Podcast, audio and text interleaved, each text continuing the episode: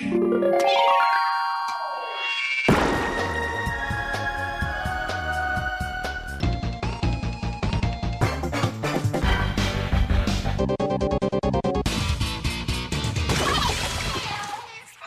liebe Leute, willkommen zur 97. Ausgabe des Ice on Nintendo.de Podcast. Ich bin der Jörg, auch bekannt als The Unknown, und für den ersten Teil dieser Ausgabe begrüße ich jemanden, den ihr wahrscheinlich alle gut kennt, nämlich den Magnus vom jetzt wiederbelebten Nintendo Cast. Hallo Magnus. Hallo Jörg und hallo Hörer, die mich jetzt alle kennen und vielleicht alle überhaupt nicht kennen. Ich weiß es gar nicht. Das ist eine sehr freundliche Ankündigung. Ich glaube, so sieht's aber nicht mehr aus. Nach sechs Jahren Pause Nintendo Cast? Ah, ich denke schon noch, dass viele Leute dich noch kennen oder vielleicht auch wieder erkennen. Ich bin gespannt. Also ich persönlich kenne niemanden, der nicht wenigstens zwei, drei Folgen vom Nintendo Cast früher gehört hat. Das freut mich sehr und vor allen Dingen, also wir haben damals irgendwie gesagt, äh, hier, also damals war damals, ne, Anführungszeichen, äh, es ist wirklich ja etwas her schon. Es gab noch kein kein iPhone, es gab nur iPods und der Begriff Podcast war auch was, wofür es keine eigene App gab, sondern in iTunes wurde das, glaube ich, während der Nintendo Cast lief, mal irgendwann äh, hinzugefügt. Äh, damals haben wir gesagt, wir haben 40.000 Hörer im Monat und das, darauf waren wir mega stolz. Und äh, ich glaube, heute können Podcasts äh, weitaus äh, mehr Menschen erreichen. Aber für Leute, die Nintendo begeistert waren und die eben auch Technik begeistert waren, war das, glaube ich, damals schon ganz klar. So wird sich Radio in der Zukunft weiterentwickeln.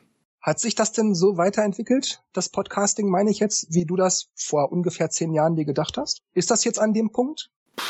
Ja, also ganz ursprünglich, ähm, ich weiß jetzt gar nicht, wie weit ich ausholen soll, aber ganz ursprünglich äh, sind wir Nintendo Cast Gründer, glaube ich, zu diesem Podcast gekommen, weil wir irgendwann mal journalistisch, amateurjournalistisch über Videospiele geschrieben haben und uns gedacht haben, äh, das kann es ja nicht sein. Wir müssen eigentlich etwas weniger auf Zahlen schauen, hinterher vielleicht nicht 84 oder 85 Prozent Bewertungen für Spiele vergeben, sondern ähm, etwas ausführlicher einfach Themen beleuchten und da tiefer eintauchen. Und ein Medium dafür zu finden, ich glaube, YouTube war damals einfach zwar eine Option, aber vom Handwerkszeug viel zu teuer. Ja, als als Schüler oder auch als ähm, äh, in der Zeit damals waren Videokameras, das Schnittmaterial, die Rechner, die Videos rendern, das war alles nicht so zugänglich wie heute. Und das Format Podcast kam uns da als ganz eindeutige und äh, intuitive Alternative entgegen und ähm, ich glaube, wir haben damals ganz stark an das Format gedacht, aber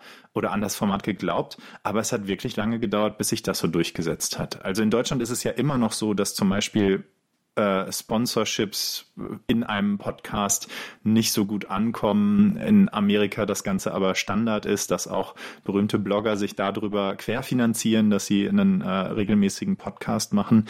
Soweit sind wir, glaube ich, in Deutschland immer noch nicht. Aber dadurch, dass wirklich jeder inzwischen ein Smartphone hat, die Podcast-Apps mehr oder weniger Standard sind auf beiden großen Plattformen, ähm, ist zumindest das etablierter. Und ich könnte mir vorstellen, dass oder es gibt ja auch, ich habe jetzt keine Statistik natürlich vorliegen, ich hab, äh, bin so gut vorbereitet, dass ich sowas nicht rausgesucht habe, aber aber ähm, es gibt ja ganz klar auch die die Statistiken, die sagen, äh, viel mehr Menschen hören Podcasts, das ist im Mainstream angekommen, wir haben Krimiserien, die als Podcast veröffentlicht werden und mit jedem Autoradio, was sowas nativ unterstützt, äh, wächst, glaube ich, dann auch die, die Verbreitung. Also auf der ein, also ein anderes Beispiel äh, in die Richtung ist, wir haben damals es geschafft, auf der CD des der Endzone äh, vertreten zu sein. Ja, die Endzone, das ist so ein Nintendo-Magazin aus von vor zehn Jahren. Das gibt's aber, glaube ich, immer noch, ne? Ja, ja. Endzone. Ich erinnere mich auch an diese Ausgabe mit der CD. Ja, ja.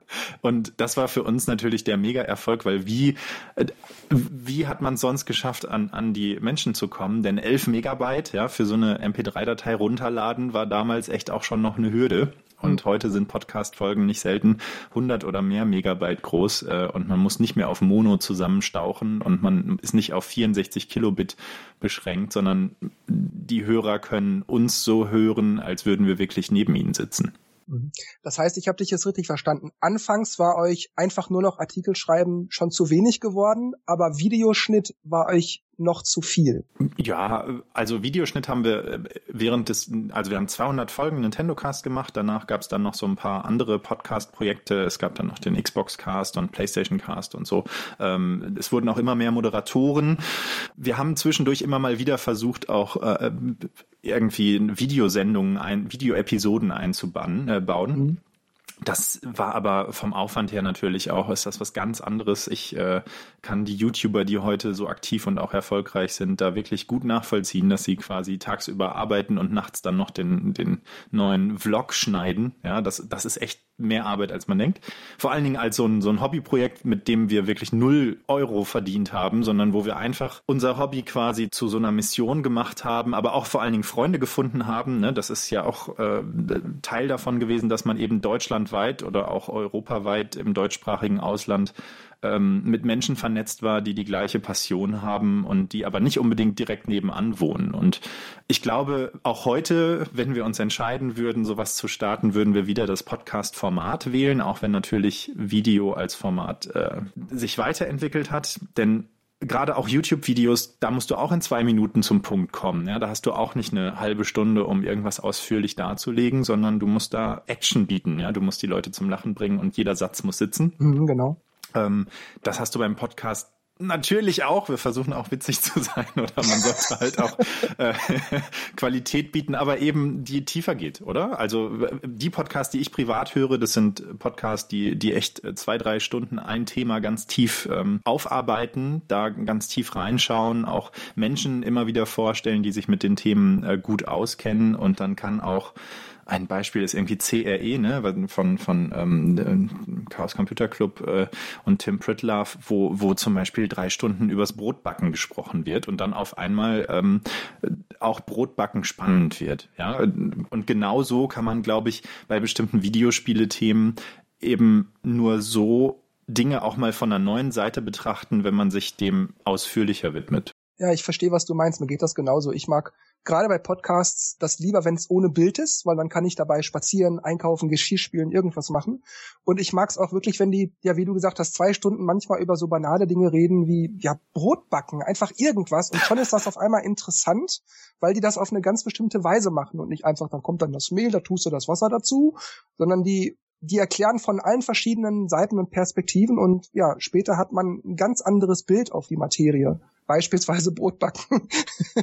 ja, und ich glaube, gerade im Videospielebereich hast du halt im Fach Journalismus eine sehr große Nähe zu den Publishern, eine sehr große Nähe zur Branche. Und ähm, wenn dann noch das Produkt, also das Videospiel selber so im Vordergrund steht, dann geht es auf einmal um Featurelisten und äh, alle schwärmen nur davon, wie toll sie Spiel X finden oder wie doof sie Spiel Y finden. Und das sind halt relativ austauschbare Aussagen jeder hat eine Meinung zu irgendwas, aber wenn du vielleicht etwas tiefer in was einsteigst, auch erklärst, warum bestimmte Dinge wie entschieden wurden, warum Engine X besser ist als Engine Y, vielleicht auch noch erklärst, äh, wie das genau in Zusammenhang mit dem Chip in Konsole Z steht. Ja, das, das klingt jetzt, wenn ich das mir selber so erzähle, total langweilig. Aber, aber es ist halt, keine Ahnung, ja, Wind Waker HD, warum das jetzt eine bestimmte Engine in, mit welchem Cell-Shader-Effekt nutzt und ähm, warum bestimmte Effekte nachträglich eingebaut werden konnten, andere rausgenommen werden mussten. Sowas finde ich auch als, vielleicht als Nerd, ja, um diesen Begriff auch zu bemühen, äh, sehr spannend, sehr befriedigend und und irgendwie da, da, danach sehnt es mich auch. Also ich weiß nicht, ob du das auch hast, aber äh, es gibt so Abende, wo ich mich dann in Wikipedia verliere und einen Artikel nach dem nächsten irgendwie anklicke, weil einfach so, so viel Wissen auf mich einprasselt und ich das spannend finde. Man kann sich zwar nicht alles merken, aber man hat ist zumindest hinterher schlauer als vorher. Ja, man öffnet sich dann immer so Tabs im Hintergrund so, nicht vergessen. ja, genau. Bis der Lüfter vom Laptop angeht. Oder der Akku aus. Hm? Bleiben wir trotzdem aber noch mal kurz bei euren Anfängen des Nintendo Casts, denn in den ersten 34 Ausgaben, du hattest das ja mit Andreas Schlicht gegründet, war Andreas ja genauso wie du offiziell Moderator, war andererseits aber auch recht häufig in den Ausgaben nicht zu hören, sodass du entweder ganz allein oder ab Ausgabe 29 das mit Ivo gewuppt hast. Kannst du uns jetzt ein für alle Mal, wenn auch um eine Dekade zu spät, erklären, warum Andreas immer mal wieder nicht dabei war und dann ab Ausgabe 35 für Benjamin dann Platz machte? Oh Gott, das ist ja ewig her. Ich, ich musste hier jetzt wirklich gerade lachen. Ähm, also mit Andreas, ähm, äh, den ich hier auch herzlich grüße, habe ich äh, in den Jahren davor auch schon bei einem Videospiele-Journalismusprojekt, äh, wir hießen damals GameCubeX.net, ähm, gearbeitet. Wir haben uns super gut verstanden. Das war eine tolle, tolle Sache. Ich kann da aber gar nicht für Andreas sprechen und ich weiß, äh, ehrlich gesagt, weiß ich die Zusammenhänge nicht mehr genau, aber ich konnte, kann mir jetzt so aus dem Nachhinein vorstellen, dass Andreas auch die Frequenz und auch die Leistung, die wir da jede Woche versucht haben abzuliefern mit irgendwelchen Vorbereitungen, irgendwelchen Recherchen auch so nicht mehr machen wollte. Und das finde ich auch völlig legitim. Ich merke das jetzt ja auch, dass man andere Verpflichtungen hat vielleicht und, und nicht noch einen halben Tag äh, ein Thema recherchieren kann, wenn man wirklich mit diesem Projekt nicht, ähm, nicht sein, seine Miete bezahlen kann. Ne? Mhm. Ähm, aber es gab weder einen Streit, noch gab es irgendwie ein, äh, weiß ich nicht, eine, eine Revolte oder so, ganz und gar nicht. Wir sind da einfach in absoluter Freundschaft äh, auseinandergegangen, wie das ja in der ganzen Podcast-Zeit, also in den insgesamt, weiß ich nicht, fast 400 Folgen, ne, wenn man alle zusammenzählt, mhm. immer wieder war, dass jemand dazugekommen ist, dass auch jemand aufgehört hat. Das finde ich bei so einem Hobbyprojekt völlig legitim. War natürlich, wenn du das jetzt auch so sagst, so die ersten 34 Folgen, ich meine, das ist ja wirklich zehn Jahre her. Ja. Und, ähm, äh, damals hätte ich das bestimmt auch nochmal anders beschrieben, aber jetzt so aus der, aus der Rückschau. Es war natürlich schade, dass ich dann, ich glaube, dieses Format Nintendo Cast funktioniert nicht mit nur einem äh, Moderator, so wie wir jetzt hier äh, sind mit so einem Tandem. Das muss für einen Podcast, glaube ich, auch schon sein. Ich kenne auch keinen erfolgreichen Podcast, der mit nur einem Moderator arbeitet. das ist schon wichtig, dass man in so einer Dialogsituation ist oder dass man in einer Interviewsituation ist, denn dann wird es halt spannend. Und wovon der Nintendo Cast lebt, wovon aber auch euer Podcast lebt, ist ja auch, dass äh, es sehr unterschiedliche Charaktere sind, die da miteinander sprechen. Ne? Der eine äh, ist dann eher vielleicht zahlenbesessen, der andere ist vielleicht etwas, äh, ähm, weiß ich nicht, freut sich eher über die Emotionen, ja, und äh, sowas ist wichtig, dass man ein Thema von unterschiedlichen Seiten auch beleuchten kann. Sehe ich genauso. Aber äh, dass Andreas nicht dabei war, das lag jetzt nicht daran, dass er zum Beispiel krank war, weil ich habe mich immer gefragt, was, was Ach Gott, ist der denn krank gewesen? Nein, was war das? Was hat denn der arme Junge? Und das musst du ihn aber auch wenn dann selber fragen. Also ich finde auch, äh, da kann ich jetzt halt, nein, es geht ihm gut, es geht ihm gut. Ja, ich war so ein bisschen neugierig, muss ich in dem Punkt zugeben, weil ich mich immer fragte, der sagte mal, ich und der Andreas, aber der ist nie dabei. was ist mit dem armen Jungen? Nein, ich habe auch jetzt, äh, also ich habe erst vor, vor einer Woche wieder Kontakt mit ihm gehabt. Das ist alles super. Gut, dann freut mich, dass er nicht krank war. In der 102. Ausgabe habt ihr mit dem KKK gestartet, also das sogenannte kolossale Konsolenkompendium. Damals habt ihr angefangen mit dem NES und habt dann über allerlei Konsolen und Handhelds gesprochen, Game Boy Advance, äh, später auch so Neo Geo, Dreamcast und so weiter. Ihr habt da alles gebracht von den ersten Konzepten über Hardware, Fakten, Zahlen und CPU-Power und Produktdesign, Marketing und bla bla bla. Das ging alles sehr ins Detail und ich habe mich immer gefragt, wer von euch hat das alles recherchiert? Meistens hat ja Ivo gesprochen, gerade wenn es darum ging, was ist ein Shader und was ist ein Pixel und so.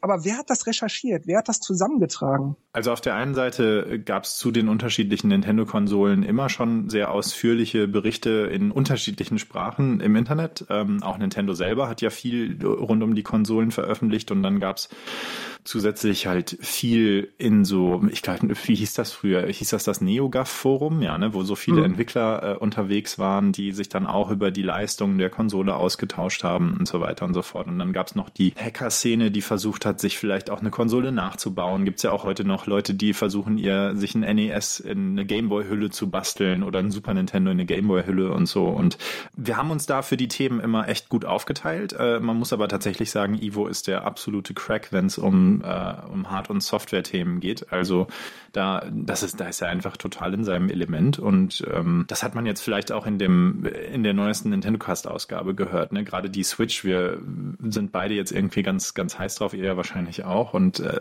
alle rätseln so ein bisschen, wie sieht das denn jetzt genau auf Hardware-Seite aus und, und wie hat Nintendo das auf die Software-Seite übertragen? Da ist Ivo natürlich absolut der, der Experte. Also so genau das ist aber das Thema auch äh, die Recherche von solchen KKKs war echt nicht ohne und äh, hinzu kam dann auch, dass wir eigentlich nach jeder Ausgabe dann noch lange Diskussionen auch im Kommentarbereich hatten, weil vielleicht der eine Halbsatz nicht so ganz gestimmt hat oder jemand noch zusätzliche Informationen im Kommentarbereich hinzugeben konnte. Ähm, auch im Forum, was es damals ja dann zu der Seite noch gab, wurde dann echt viel, viel diskutiert und ähm, das Ganze aufgegriffen. Aber ich glaube, die Faszination, der Kern der Faszination dieser KKKs und auch der Arbeit äh, beim Nintendo Cast und, und der, der Recherche rund um Nintendo ist ja, dass die es mit der Hardware immer wieder schaffen, eigentlich aus abgehangener Hardware, ja, nicht unbedingt State-of-the-Art Hardware, dann ein super innovatives Spielerlebnis zu basteln. Und das ist das Spannende am Game Boy gewesen, das ist das Spannende am NES gewesen, es ist äh, beim Super Nintendo so gewesen. Eigentlich war die Technik schon, schon immer einen Schritt weiter, aber Nintendo hat dann eben trotzdem gesagt, nee, wir nehmen die ähm, grün schattierten äh, Displays und nicht die Farbdisplays oder wir nehmen die nicht hintergrundbeleuchteten Displays beim Game Boy jetzt ähm, und trotzdem erinnern wir uns alle halt mit strahlenden Augen an diese Titel und an die Hardware. äh, und, und das ist halt schon, das, das geht, glaube ich, schon so in eine Richtung, schon eher Kunst zu machen und auch Dinge zu machen, die die Menschen begeistern, ähm, obwohl vielleicht nicht unbedingt die neueste Hardware drin steckt. Und, und das zieht sich, glaube ich, so durch die KKKs. Immer so diese Faszination des Nintendo hat es doch irgendwie wieder geschafft. das ist jetzt ein sehr interessanter Aspekt, den ihr so, oder ich sag mal lieber du dann später in den KKK-Folgen so gar nicht rausgearbeitet hast. Interessant, das jetzt auch mal so zu hören. Dieses, das ist spannend, wie sie das gemacht haben und dass sie da eigentlich Kunst geschaffen haben und so. Interessanter Gedanke. Das hättet ihr früher damals noch einbauen sollen. auch aber das ist, also das habe ich zumindest äh, im Nintendo Cast, aber auch in den anderen Podcasts versucht immer wieder zu sagen, dass Videospiele an sich ähm, eine Kunstform sind und auch eine Ausdrucksform äh, von, von Botschaften. Ja, wir haben, das war ja eigentlich die, dieses Prinzip, einmal die Woche sich mit einem Thema ganz intensiv auseinandersetzen, einem kulturellen Phänomen, wenn man so möchte. Ähm, das drückt es eigentlich aus. Also mein Beispiel dafür immer ist immer ähm, die Folge, wo wir irgendwie Zombies in Videospielen besprochen haben, ähm, was erstmal total albern klingt, aber aufzugreifen, warum Zombies überhaupt in der Popkultur so eine große Rolle spielen, warum Zombies so faszinierend sind, warum Videospiele, die Zombies beinhalten, sich so viel besser verkaufen scheinbar. Sowas mal zu debattieren oder wir hatten auch mal eine Sendung über religiöse Symbole bei Zelda und mhm. äh, ich finde sowas solche versteckten Informationen oder solche versteckten Ebenen in Videospielen zu beleuchten total faszinierend. Ja, ich glaube, deshalb fand ich die KKK-Reihe auch, das waren immer meine Lieblingsfolgen von euch, weil, wie du es gerade gesagt hast, da waren so viele Informationen, manchmal auch nur, wie schnell die CPU war, obwohl es nicht wirklich wichtig war im Endeffekt. Aber diese ganzen kleinen Infos, die haben so einen Spaß gemacht. Da ploppte immer irgendwo eine neue Blase auf. Man hat immer irgendwas Neues gelernt. Und ich glaube, das war es, glaube ich, was mir insgesamt an diesen KKK-Folgen zumindest am besten gefallen hatte. Und natürlich meine liebliche Stimme. Ne? Ich, kann, ich kann noch näher ans Mikrofon kommen. Äh, ich fühle mich total schlecht, Jörg. Äh, wir müssen jetzt das Verbot aussprechen, dass du dich irgendwie positiv über den Nintendo Cast äußerst. Das ist ja alles so lange her. Ja und? Ist das jetzt ein Kriterium, dass man... Dass man Nein, alles gut. Ich will hier nur nicht die ganze Zeit mit hochrotem Kopf sitzen, deswegen. Nein, das, also wenn ich mich mal lobend äußere, dann heißt das jetzt nicht, dass ich dich auf den Sockel hebe, sondern einfach nur, das hast du gut gemacht oder ihr habt's gut gemacht. Ähm, aber gut, machen wir einfach mit der nächsten Frage weiter. Ähm, wie lief das damals mit den Aufnahmen? Es ist ja bei euch so gewesen, jeden Sonntag jeweils 18 Uhr eine neue Folge. Wann habt ihr die jeweils aufgenommen? Und wer hat das dann immer vorbereitet und hinterher noch geschnitten, damit das dann auch um 18 Uhr online gehen konnte? Das kommt ganz darauf an. Also ich glaube, wir haben uns schon ähm, sonntags so um 12 verabredet. Das war schon die, die äh, Standardzeit, dass wir irgendwie samstags genutzt haben zu recherchieren oder wer eben noch feiern wollte, hat dann den Sonntagvormittag genutzt, um zu recherchieren. Wir haben uns ja auch so ein bisschen immer abgewechselt, wer ein Thema vorbereitet. Ähm, und dann war sonntags um 12 eigentlich die Uhrzeit und wir haben versucht, also der Sonntag war der Nintendo Cast Tag. Ich glaube, so kann man das sagen. Und es gab sicherlich auch Ausgaben, wo das nicht geklappt hat. Und es gab dann tatsächlich ja auch Ausgaben, die nicht um 18 Uhr online gegangen sind. Und dann gab es großen große äh, Diskussion im, im Kommentarbereich, was ich jetzt aus der Rückschau auch so witzig finde, weil ich glaube, inzwischen ist der Markt an Podcasts so gewachsen, ähm, da wird niemand mehr auf die genaue Uhrzeit gucken und sagen, oh, die sind fünf Minuten schon überfällig, was ist da los, geht's denen gut? Ähm, das war, das war schon so ein Gefühl von Community. Ich glaube, das ist auch was, was sich durch die Nintendo Community ja insgesamt äh, zieht, mit der N-Con oder mit ähm, einem Podcast wie eurem oder mit den verschiedenen Foren.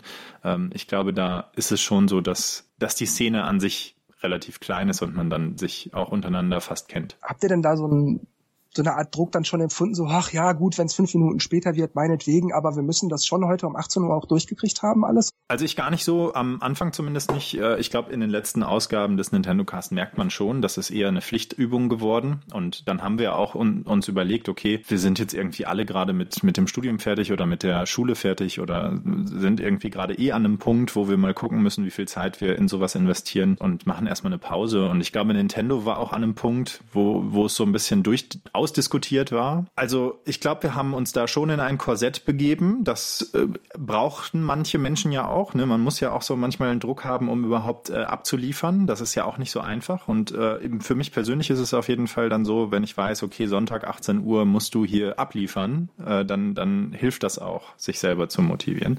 Das kenne ich auch.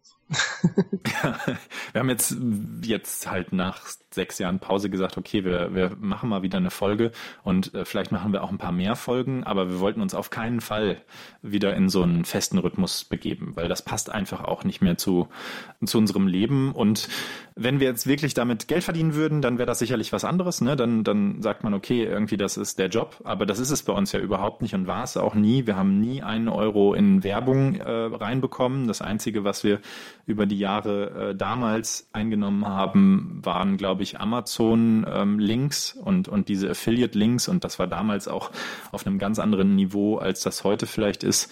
Ähm, das heißt, wir konnten davon gerade mal den Server bezahlen und äh, ja, alles andere. Naja, ja, aber Mikrofon und also wir haben äh, da jetzt nie Geld mit verdient, ne? sondern wir haben äh, das immer so als, als Hobby gesehen. Und das ist dann, glaube ich, einfach inzwischen was anderes und da steht man dann vielleicht auch anders zu, äh, dass man sich nicht so unter Druck setzen lassen will. Obwohl man euch ja was ich auch wirklich nie verstanden habe eigentlich, aber manchmal hat man euch ja unterstellt, äh, ja, Nintendo sponsert die bestimmt, die loben das immer, oder ah, Magnus kriegt bestimmt sein neues iPhone von Apple geschenkt, weil er das immer so lobt und iPhone hier und Apple dort. Das ist natürlich nie so gewesen, das ist auch totaler Quatsch. Also ich habe das auch eher immer mit Humor gesehen. Also äh, spannend ist, ich arbeite halt heute im, im Marketing und ähm, arbeite viel auch mit YouTubern und Influencern zusammen, mit Instagrammern und ähm, da gibt es ja inzwischen sehr professionelles Umgehen auch mit Sponsoring Sponsorings und, und ähm, gekauften Platzierungen. Zum einen gab es diese ganze Welt damals noch gar nicht. Also selbst wenn jemand an uns herangetreten wäre, hätten wir überhaupt nicht gewusst, wie wir damit umgehen sollen. Ähm, einmal hat eine Agentur bei uns angerufen, hat gefragt, äh, wie teuer das denn ist, bei uns dann eine äh, 30 Sekunden Werbung zu buchen, wo ich völlig irritiert äh, dann angefangen habe zu stottern und gesagt habe, ja, wir haben ja keine 30 Sekunden Werbungslot. Und dann ist das, äh, also ich dementsprechend, äh, das war natürlich nie der Fall. Da sind wir, glaube ich, immer ausreichend. Also da habe ich jetzt auch aus der Rückschau keinen einzigen Moment, wo ich gesagt hätte, okay, nee, da war ich, äh, oder da waren wir irgendwie nicht neutral genug. Ich meine, es ist der Nintendo Cast gewesen und das ist nicht der, äh, wir berichten neutral über Videospiele Cast, ne?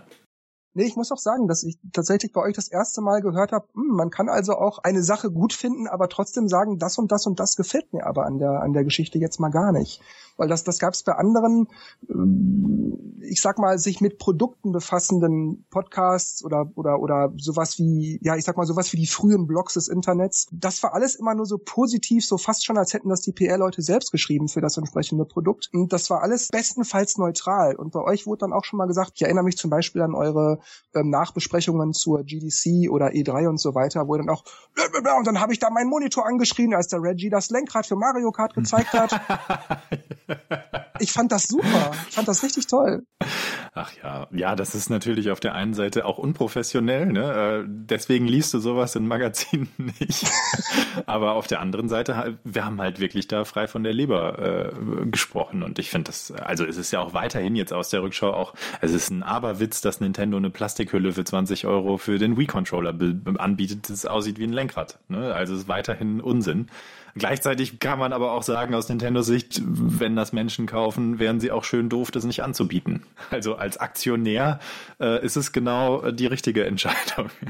naja, aber äh, ja, äh, das, ich glaube, das ist tatsächlich nicht so einfach gewesen damals äh, wie heute, aber auch ist natürlich, äh, wir haben das sehr aus so einer ähm, Intensivspieler und großer Fanbrille betrachtet und dann auch mal diesen Kreis zu verlassen und zu sagen, wie ist es denn wirklich für jemanden, der noch gar kein Videospiel vorher gespielt hat oder der sonst Candy Crush auf dem Android-Gerät spielt, ähm, das ist halt eine andere Zielgruppe, da gibt's ganz andere Botschaften und dann ist es vielleicht auch in Ordnung nähern wir uns mal langsam dem Nintendo Cast Ende oder zumindest dem vorläufigen Ende, Ausgabe 200. Die startet nämlich direkt ohne Umschweife mit dem Satz, der heutige Nintendo Cast wird der letzte Nintendo Cast sein. Zumal, ich glaube, du warst es selbst auch in Ausgabe 199 selber noch gesagt hast, ja, das wird dann eine Gala-Folge werden und da feiern wir uns selbst, 200 Folgen Nintendo Cast und so. Und dann, bups, ja, jetzt war es das gewesen. Fiel die Entscheidung wirklich erst zwischen Folge 199 und 200 und war das da noch gar nicht abzusehen, als die 199 im Kasten war? Oder? Da muss ich jetzt wirklich in meinen äh, Erinnerungen kramen, wie genau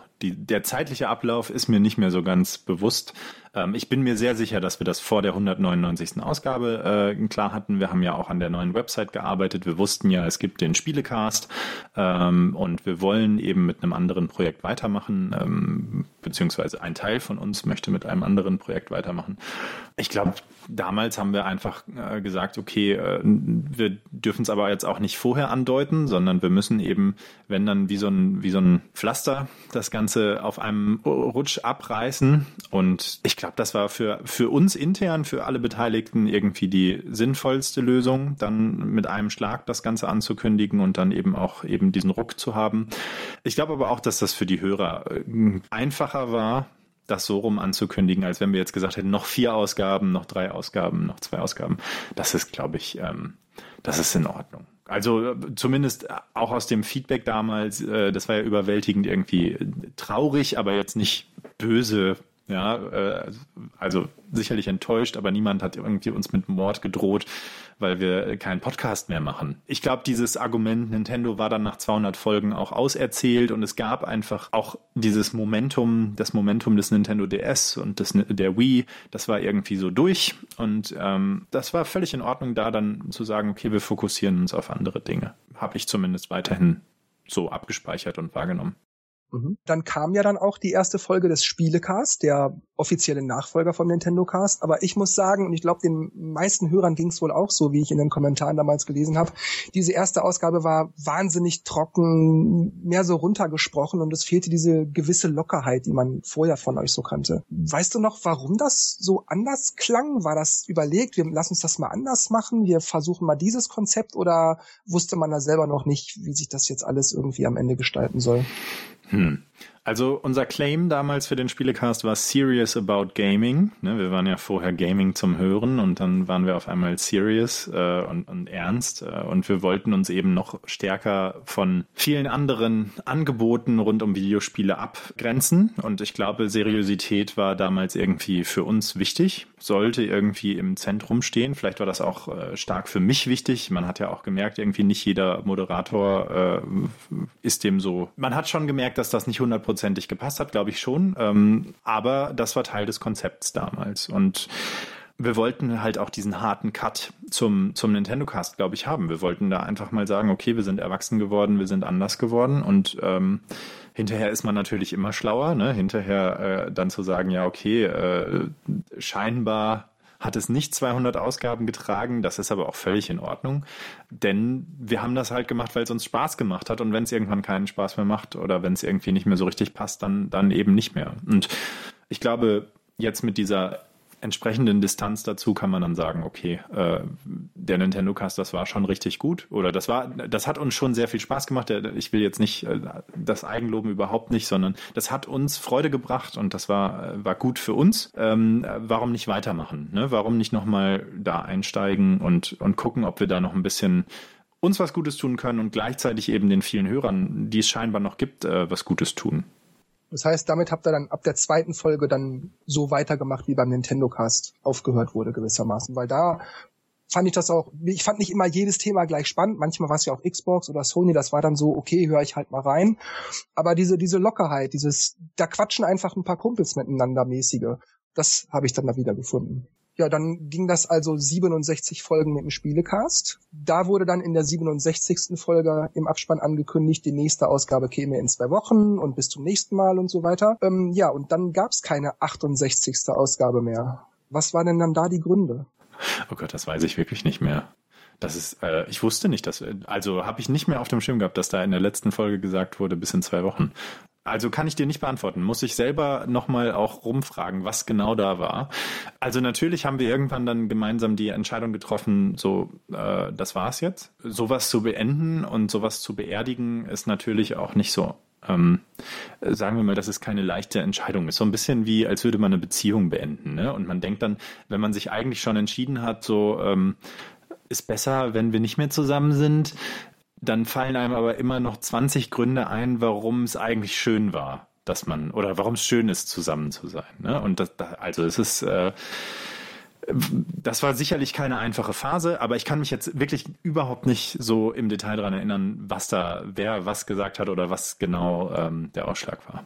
Okay, vielleicht erinnerst du dich ja an Folgendes und kannst ja dazu auch was sagen. Und zwar, in 2006 warst du ja für einige Monate bei Nintendo of Europe als Praktikant aktiv und ja. hast da neben einigen anderen Dingen auch den Wii-Launch mit betreut. Und ich weiß, du stehst garantiert unter NDA und darfst vieles nicht verraten, aber gibt es vielleicht trotzdem ein paar Sachen, die du uns aus deiner Zeit bei Nintendo of Europe und vielleicht ja auch speziell den Wii-Launch berichten kannst? Das war mein erstes Praktikum damals. Das ist wirklich ja jetzt schon echt lange her.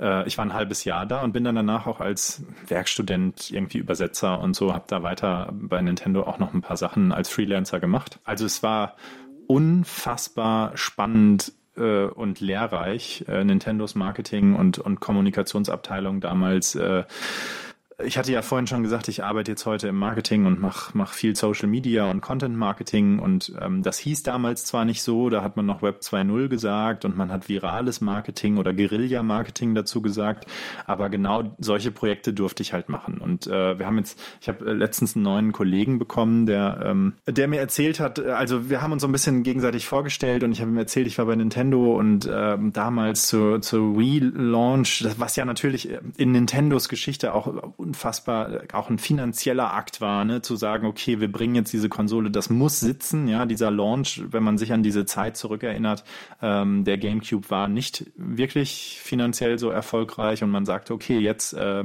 Blue Ocean Strategie und, und äh, Non-Gamer müssen angesprochen werden, wir haben hier richtig was in der Hand. Und ich hatte dann erzählt, ja, hier Wii, äh, ich war bei Nintendo und äh, er meinte dann, ja, er kann sich noch erinnern, äh, irgend so ein Idiot bei Nintendo hatte damals gesagt, ähm, wir, wir kleben jetzt so Absperrband in Frankfurt über eine Brücke, ähm, damit, äh, wie das eben mit dem Wii-Controller ähm, beim, beim Tennisspielen so ist, man sich eben bewegen muss, um über die Frankfurter Fußgängerbrücke irgendwie über den, den Main zu kommen oder äh, wo auch immer diese Brücke war. Und das war tatsächlich eins der Projekte, an denen ich dann auch zumindest irgendwie im, im kleinsten beteiligt war. Und keine Ahnung, ähm, Synchronsprecher einsprechen von den TV-Spots und so. Das war schon alles irgendwie super spannend, vor allen Dingen, weil es für mich das erste Mal war, in so einer Situation zu sein. Und das heißt, du hast selber auch in einem Werbespot? Nein, nein, aber ich war dann in dem Studio mit dabei und wenn du irgendwie, so wie wir jetzt hier miteinander podcasten und der eine am anderen Ende war dann über ISDN, ähm, mir, mir ist der Name entfallen, aber es gibt so einen schönen Sprechernamen auch dafür. Ähm, es ist irgendwie äh, ISDN-Tunnel oder so, aber ich, ich suche es gleich mal raus. Wenn du sprichst, kann ich ja schnell hier googeln, ähm, wie dann der, der Sprecher dazugeschaltet war. Und wenn mich nicht alles täuscht, war das einer von den Fantastischen Vier und das war alles irgendwie mega aufregend und äh, natürlich auch äh, zum Launch dann sehr erfolgreich, was natürlich auch spannend war zu sehen, wie die ganzen Kollegen, die das seit Jahren machen, da mitgefeiert haben. Also für mich eine super lehrreiche Zeit, äh, super, super spannend. Aber ich war da natürlich äh, hauptsächlich aufgeregt und, und konnte natürlich an, also hoffentlich ein bisschen mithelfen, aber mir hat das einfach für die verbleibende Karriere oder für das, was bis jetzt passiert ist, ganz, ganz viel mitgegeben, auch Kontakte mitgegeben, Bekannte mitgegeben, Freunde mitgegeben, die, die mich bis heute begleiten. Freut mich für dich. Gut, dann würde ich sagen, du hast jetzt Zeit zu googeln.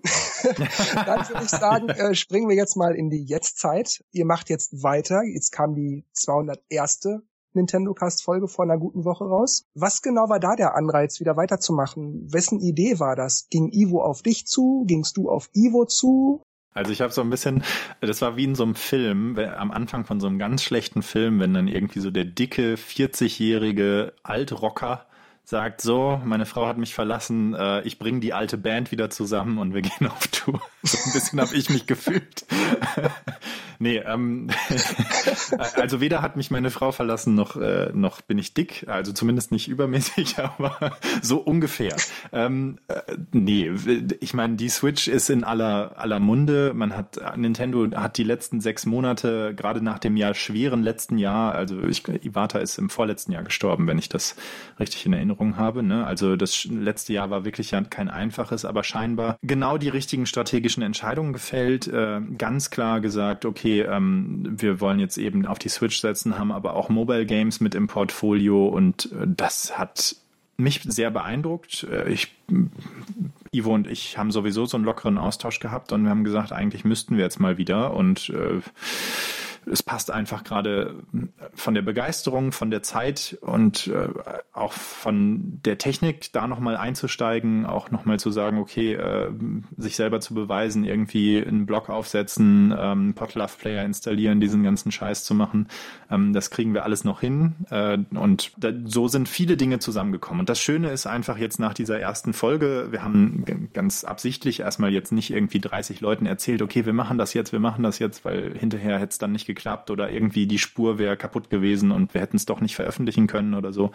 Ähm, aber es kam echt von vielen alten Moderatoren und von alten Wegbegleitern auch im Kommentarbereich total schönes Feedback und das hat Ivo und mich dann sehr gefreut zu sehen. Ähm, nicht nur wir sind älter und weiser geworden, sondern auch irgendwie die Hörer und, und die anderen Moderatoren. Und ähm, es scheint allen irgendwie Spaß zu machen, sich nochmal in den Austausch zu begeben. Und wir wollen das jetzt ein paar Mal machen. Aber wenn wir irgendwann merken, okay, äh, keine Ahnung, also ich bin absolut davon überzeugt, dass die Switch sich auch extrem gut verkaufen wird. Nintendo ist da an der genau richtigen Sache dran. Und äh, wenn da jetzt die Entwickler nachziehen und zumindest die Statements von Nintendo, was ähm, eingeschriebene Entwickler angeht, was in Entwicklung befindliche Spiele angeht, sind da ja sehr positiv. Und äh, scheinbar auch die Reaktion auf die Präsentation jetzt im, wann war es, äh, Januar, äh, war ja sehr positiv dementsprechend glaube ich, da wird uns Nintendo noch viel Freude bereiten. Also ich glaube einfach, äh, so eine Wii U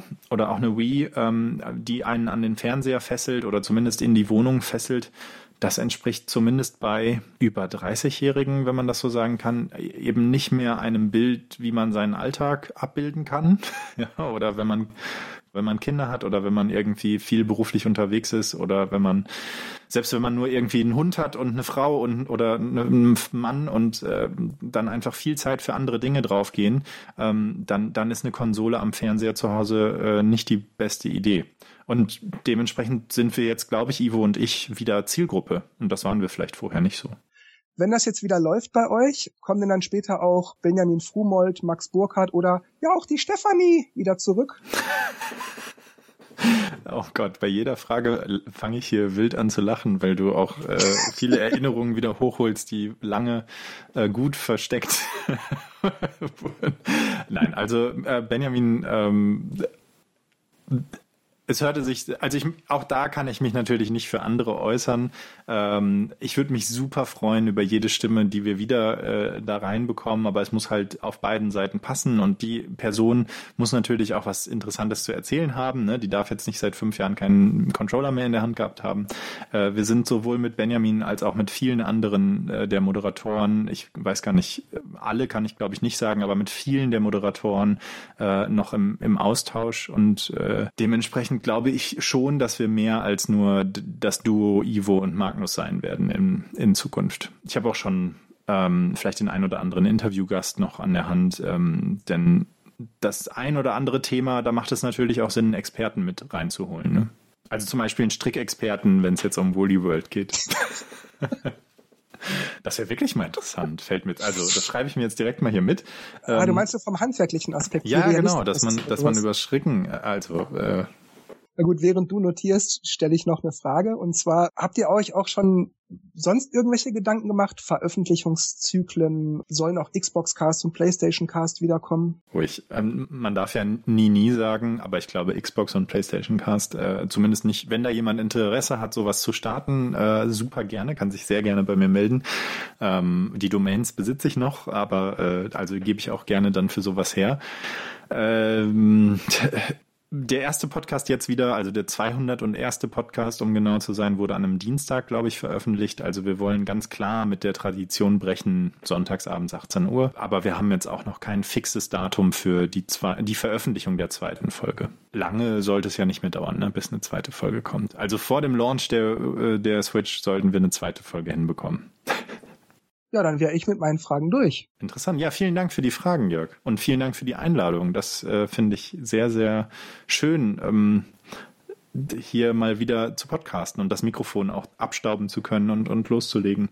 Ja, gut, dann würde ich sagen, für unsere Hörer und Hörerinnen noch kurz zur Erklärung. Diese Ausgabe hat, wie ich anfangs schon angedeutet habe, zwei Teile. Den ersten haben jetzt Magnus und ich bestritten, das war das Interview über den Nintendo Cast. Und jetzt im zweiten Teil kommen gleich noch Dennis und Markus dazu. Und zu viert besprechen wir dann Nintendos Briefing zur Unternehmensleitungspolitik vom 1. Februar 2017. Und wir hören uns jetzt gleich wieder. Bis gleich.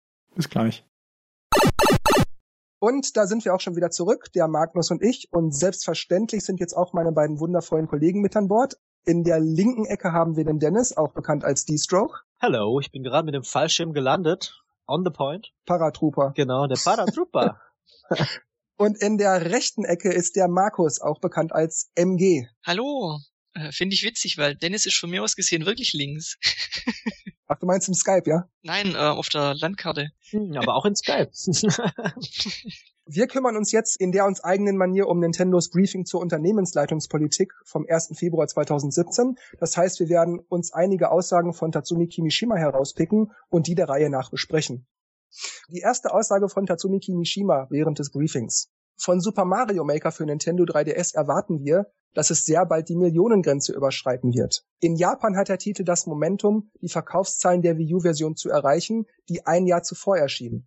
Es gelang uns, Konsumenten zu erreichen, die ein Nintendo 3DS-System besitzen, aber kein Wii U-System ihr eigen nennen. Dies zeigt die Größe des Potenzials, das sich im 3DS-Markt verbirgt. Ja, die Zielgruppe, die kein Wii U besitzt, aber ein 3DS besitzt, ist ja jetzt auch nicht gerade klein, ne? Das ist mein Argument gewesen. Deshalb fand ich die Aussage auch so evident und deshalb frage ich mich, warum er die überhaupt gemacht hat. ja, also ich finde, die Chance ist natürlich relativ groß, dass sich das Spiel auf dem 3DS öfters verkauft als auf der Wii U. Einfach weil, ja, die verkauften Einheiten von den Konsolen sind ja auch höher. Deswegen hat man ja auch den äh, Pucci, Yoshi's Woolly World und Super Mario Maker nochmal transferiert. Ja, Xenoblade und so. Hm. Genau. Ist halt nochmal so ein Zeichen dafür, dass äh, ihr sinkendes Schiff schon lange aufgegeben haben. Aber ich finde, diese Aussage ist halt so ähm, trivial. Also klar, natürlich naja, da steckt so. schon ein bisschen was drin. Also ich finde, ähm, zum einen steckt da drin, die reden nur von Japan. Das heißt, in anderen Ländern scheint es sich nicht so gut zu verkaufen, was schon mal echt äh, krass ist. Ja, also wenn sie jetzt so stolz darauf wären, dass sich Mario Maker so gut verkauft, ähm, es ist zumindest ja in den anderen Regionen auch schon erschienen. Dass man sich da auf Japan beschränkt, ist schon interessant. Auf der anderen Seite finde ich finde ich Nintendos Ansatz insgesamt so spannend zu sagen, wir nehmen uns einen Wii U Titel und bringen den auf den 3DS. Das versuchen sie jetzt bei Yoshi's Woolly World, das versuchen sie jetzt mit dem Mario Maker. Ah, da nimmt man ja eigentlich den Wii U Besitzern noch die letzten Argumente, oder? Äh, die Konsole zu besitzen. Ja, ah, eigentlich schon. Tja, also ich habe mich gerade deshalb auch gefragt, warum er die Aussage macht, weil wie Dennis sagte, die ist einfach so offensichtlich, so evident. Das ist so, als wenn man sagt, Wasser ist nass. Ich frage mich, was er damit bezwecken wollte. Ich, ich, ich verstehe das wirklich nicht ganz. Wieder erstmal die Investoren so, Leute, alles cool, wir verkaufen wieder Spiele oder so? Ja, ich glaube, die Millionen zu nennen, also es ist ja auch relativ am Anfang dieser Präsentation. Ich glaube nicht, dass er die größte Bombe äh, direkt am Anfang droppt und um überhaupt zu zeigen, ich meine, das, das scheint ja bei Nintendo im Moment auch so ein bisschen der der Narrativ zu sein, das, das Argument zu sein, ähm, was man so vor sich herträgt, der 3DS ist nicht tot, da wird noch ganz aktiv mit drauf gespielt, da wird drauf entwickelt und dann diesen, diesen Wert eine Million Einheiten, das ist schon ganz nett. Also ich, ich kann schon verstehen, warum das da drin ist äh, und warum es auch am Anfang ist, äh, wenn die jetzt zum Schluss sagen würden, okay, und äh, übrigens geilste Info heute äh, eine Million Mario Maker. ich glaube, es gibt kein einziges Mario-Spiel, was sich in Japan weniger als eine Million Mal verkauft. Mhm, ne? Also und, und äh, interessant, wenn man sich das nochmal dieses Zitat vor Augen führt, er hat ja noch nicht mal gesagt, es wurden eine Million verkauft, sondern er hat gesagt, bald haben wir eine Million verkauft. Also nicht nur beschränken sie es auf Japan, sondern sie sagen auch noch bald. Also da wollte jemand wirklich irgendwie eine positive Botschaft verpacken, aber so richtig gereicht äh, hat's nicht. Vielleicht freuen sie sich ja auch einfach drüber, dass ähm, trotz, dass vielleicht Leute, die die View-Version haben, sich vielleicht trotzdem noch die 3DS-Version dazu gekauft haben. Ach, du meinst, sonst wären die auf die Millionen gar nicht gekommen, oder wie? Weiß ich nicht. ja, aber da es ein und dasselbe Spiel ist oder sogar noch teilweise ein bisschen eingeschränkt, macht das, glaube ich, nicht so viel Sinn. Es sei denn, man will es halt portabel haben, klar. Also ich muss schon sagen, manchmal gab es so Spiele auf dem 3DS, also bei mir war es umgekehrt, wo ich dachte, Mensch, das hätte ich jetzt aber gerne auf der Wii U gespielt. Ach, auf dem Fernseher und so, das wäre jetzt so richtig geil. SteamWorld. ja, zum Beispiel SteamWorld heißt, genau. Das mhm. kam dann ja ein Jahr später Gott sei Dank doch noch. Also ich kann das schon verstehen, wenn ich als 3DS-Besitzer da bin und habe keine Wii U und denk mir dann, ach, ja, Yoshi's Woody World, das wäre schon geil, aber nee, dafür gebe ich nicht 350 Euro aus. Mhm. Und ein Jahr später kriege ich es aber auf dem 3DS. Natürlich kaufe ich mir das dann. Will ich das doch nicht im Regal liegen lassen. Ja, ich glaube, Magnus wird schon recht haben. Der wollte da irgendwas Positives lassen. Anders kann ich mir das nicht erklären, warum man. Mir geht's übrigens, also ich bin, ich habe ja keine Wii U und ich habe ein 3DS und bei Woolly World, ich finde, ich habe die Demo gespielt, ich finde das Spiel super cool und mhm. auch super süß. Aber genau dieses Argument, ich bekomme für den gleichen Preis eigentlich ein etwas schlechteres Spiel, in, im Fall von Woody World mit einer schlechteren Auflösung zumindest, ähm, im Fall von Mario Maker ja scheinbar auch mit weniger Features das ist für mich als 3DS-Besitzer schon nicht ganz so einfach. Also bei Woolly World warte ich jetzt lieber noch mal ein halbes Jahr, ob es nicht dann doch für die Switch kommt. Irgendwie bin ich jetzt schon zum dritten Mal irgendwie kritisch. Mit, ich ich melde mich jetzt nur noch zu Wort, wenn ich nicht kritische äh, Äußerungen habe. Wir sind immer habe. kritisch, sei um Himmels Willen kritisch. dann fallen wir nicht mehr so auf. Das geht nicht nur uns so. Na gut, kommen wir mal zur nächsten Aussage. Und zwar, Software wie Pokémon Sonne und Pokémon Mond haben sich weiterhin sehr gut verkauft. Dennoch hat sich herausgestellt, dass die Verkaufszahlen von anderer 3DS-Software nicht zufriedenstellend waren. Darum wird unsere zukünftige Herausforderung sein, Konsumenten, welche die Hardware bereits besitzen, zu ermutigen, auch noch einen zweiten oder dritten Titel dafür zu kaufen.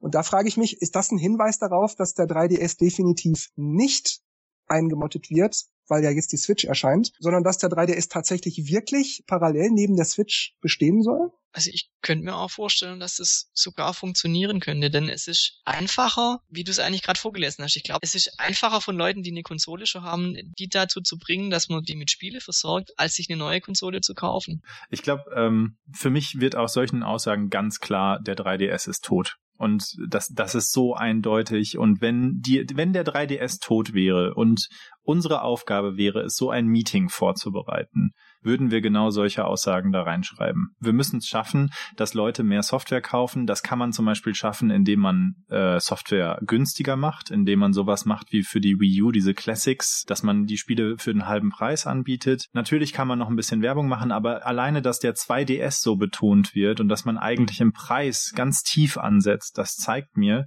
die Zukunft gehört der Switch und der 3DS wird als günstiges Kindereinstiegs, also ich weiß, es klingt so böse, aber als günstiges Einstiegsgerät weiter vermarktet. So, da, das lese ich daraus. Interessant, weil ich hätte, ich hätte es jetzt nicht so schön elaboriert, aber sehr ähnlich argumentiert, dass es mit dem 3DS vorbei sein wird und so weiter. Da wäre ich aber später drauf gekommen, weil die Switch ist portabel und die wollten doch sowieso alles zusammenlegen, bla bla, erwähne ich alles später. Aber ja, deshalb wundere ich mich trotzdem, warum man das explizit explizit erwähnt, weil er behauptet zumindest in diesem Punkt ja, ist nicht tot, läuft zumindest noch eine kleine Weile weiter. Weil er sagt später auch noch, dass noch weitere Spiele kommen sollen. Genau. Und man hat ja auch gehört, dass überlegt wird, wie der nächste Nachfolger aussehen könnte und so Zeug. Scheinbar, entweder machen sie es wirklich vom Switch-Erfolg abhängig, wenn das Ding sich so gut verkauft, dass er dann hauptsächlich halt den Handheld-Markt mit der Switch quasi bedient oder halt, wenn es nicht so prickelnd läuft, halt nochmal einen neuen 3DS raushauen. Mm, ja, so ähnlich denke ich mir das auch. Wenn die Switch nämlich nicht so erfolgreich ist, dann haben sie immerhin noch den 3DS beziehungsweise die Handheld-Sparte, wo sie dann vielleicht noch ein 4DS oder 3DS 2,0 oder sowas rausbringen. Irgendein Handheld. Der 3DS XXL. Das wäre doch dann die Switch, oder nicht? ja, ja, tatsächlich. Ja. ja, jedenfalls ist das mein Gedanke. So erstmal gucken, wie das mit der Switch läuft. Wir wissen es noch nicht so genau. Vielleicht fahren wir das Ding ja wieder vor die Wand. Halten wir uns den 3DS mal nochmal so ein bisschen offen. Das ist, was ich, ja, wie Dennis es sagte, das ist, was ich denke. Die warten da jetzt erstmal ab, haben aber eigentlich doch vor, das Ding eher auslaufen zu lassen, weil die davon ausgehen, aus irgendwelchen Gründen, dass die Switch erfolgreich sein wird. Das heißt aber ja nicht, dass die sich, ähm, also auslaufen heißt ja nicht unbedingt, es verkauft sich nicht mehr, ne? sondern äh, man merkt es bei der PlayStation 4, die hat sich, glaube ich, im letzten Quartal besser verkauft denn je. Und ähm, das liegt einfach daran, man kommt dann preislich auch in. Regionen, wo viele Leute zu Weihnachten oder zum Geburtstag tatsächlich zuschlagen. Ne? Und. Echt? und es liegt ähm, auch an der Software, weil jetzt mit Final Fantasy und den ganzen JRPG-Sachen, das, das, da kommen die Leute, das wollen die. Und deswegen ist es halt ein gutes Angebot dann. Ja, ich ja. sehe das genauso. Warum sollten die Geld zum Fenster rauswerfen, wenn, wenn die Leute das schon zu Hause liegen haben und man denen nur noch sagen muss, gebt uns noch mehr Geld? Und das machen die gerne, wenn die Spiele kommen. Ich denke eben, sobald der 3DS nicht mehr so gut läuft, aus welchem Grund auch immer und wann auch immer das sein wird, dann wird kein Nachfolger kommen, sondern dann wird nur noch die Switch existieren, sofern die gut läuft. Ansonsten machen sie mit dem 3DS oder mit einer Handheld-Sache irgendwie weiter und basteln dann so lange mit dem, ja, mit einer neuen Konsole rum, bis die fertig ist. So denke ich mir das. Übrigens noch der allererste Teil deines Zitats, dass sich Pokémon weiter wie Sau verkauft, ist natürlich, da ist, da trennt sich wirklich dann auch Spreu vom Weizen. Ich glaube, der erste richtige Pokémon-Titel für die Switch wird sehr spannend, weil am Ende hast du bei der Switch scheinbar ja kein GPS eingebaut, ne? Also ein Pokémon Go Pro äh, ist nicht möglich, aber äh, da finde ich es einfach ganz, ganz spannend. Was macht Nintendo mit dem Pokémon-Franchise? Bringt es das wirklich komplett rüber auf die Switch und ja. Es muss ja auch noch Raum bleiben für Zubehör. Vielleicht gibt's so ein GDS. stimmt, stimmt. Noch als Zubehör. Da werden wir viel bekommen aber, für 80 Euro. Aber auf Pokémon bin ich auch gespannt. Wird's wird's ein Stadium oder wird's ein richtiges äh, Pokémon? Weil dann wird's einschlagen, glaube ich. Also du meinst es ist ein richtiges Pokémon? Ein richtiges Pokémon. Ja, vielleicht. Wenn man es auch zu Hause auf dem Sofa dann mal spielt, ja, kann ich mir vorstellen. Vielleicht erschließt ja sogar genau das neue Käuferschichten für diese klassischen Pokémon-Abenteuer. Endlich auch zu Hause auf dem großen Fernseher oder so. Gut, machen wir weiter. Wir werden auch weiterhin neue Titel für die Nintendo 3DS-Familie veröffentlichen. Das ist, was ich gerade meinte. Mit denen die Spieler Spaß haben können. Wir hörten von Spekulationen, dass die Nintendo... Moment, hier ist irgendwas... Ich wollte euch nur ärgern. Ach so, ah, Magnus. das können jetzt die Hörer leider nicht hören, äh, sehen und hören. Schade. Der hat noch wirklich aus dem Konzept. Troll. Jörg, lass dich jetzt nicht, lass dich nicht ablenken. Nein, nein, nein. Konzentrier dich auf deine Moderation. Wir sind hier ja nicht beim Nintendo Cast. Weil du was heißt, du machst Ivo sonst immer mit sowas fix und fertig. Nein, nein, nein, nein. Manchmal nur. Manchmal. Wir hörten von Spekulationen, dass die Nintendo Switch den Nintendo 3DS ersetzen werden würde, da mit beiden Systemen außerhalb von zu Hause gespielt werden kann. Doch der Nintendo 3DS hat einzigartige Charakteristika, die sich von denen der Nintendo Switch unterscheiden. Ich muss ganz ehrlich sagen, ich sehe die Charakteristika zwar oberflächlich auch, Größe und Preis und Portabilität und sowas, zwei Bildschirme, aber im Wesentlichen muss ich sagen, unterscheiden die sich mir dann doch nicht genug. Ich glaube, man kann da so eine, so eine, weiß nicht, ob man da so eine ganz zarte Linie zeichnen kann. Und zwar die Switch ist halt Big Budget Games, große Spiele, die lange dauern oder im großen Umfang sind. Und die kann man dann halt auch unterwegs spielen. Wenn man ein Smartphone nimmt, das sind relativ kurze, kleine Spiele, die man zwischendurch mal machen kann. Und beim 3DS ist es so ein Mittelding. Die sind zwar nicht zu lang, aber auch nicht zu kurz. Und man hat eben diesen doppelten Bildschirm. Also es sind schon irgendwie drei Sparten, aber ich glaube nicht, die sind nicht sehr arg weit auseinander. Außer vielleicht jetzt Smartphones und äh, Switch.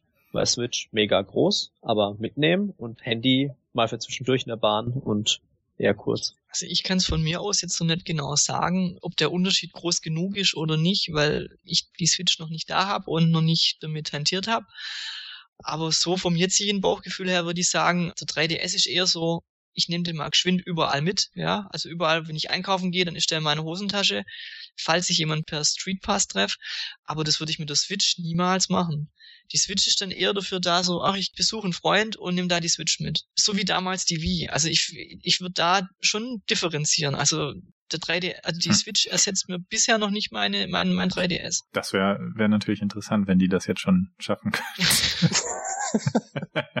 ähm, äh, es ist natürlich, es, es geht ja eigentlich weiter wie bei der Pokémon-Aussage. Ne? Nintendo sagt hier, sie sind nicht in direkter Konkurrenz zueinander, aber das heißt eben, sie sind in Konkurrenz zueinander. Sonst würden sie sagen, es besteht überhaupt keine Konkurrenz zueinander. Ja, also der, die, die Wortwahl, die Nintendo hier anstrebt, das ist genau das, was du, Jörg, angesprochen hast. Man hält sich die Hintertür auf dass man, falls die Switch ein Fehler ist, ein, ähm, sich nicht gut entwickelt, äh, ein weiteres Standbein hat.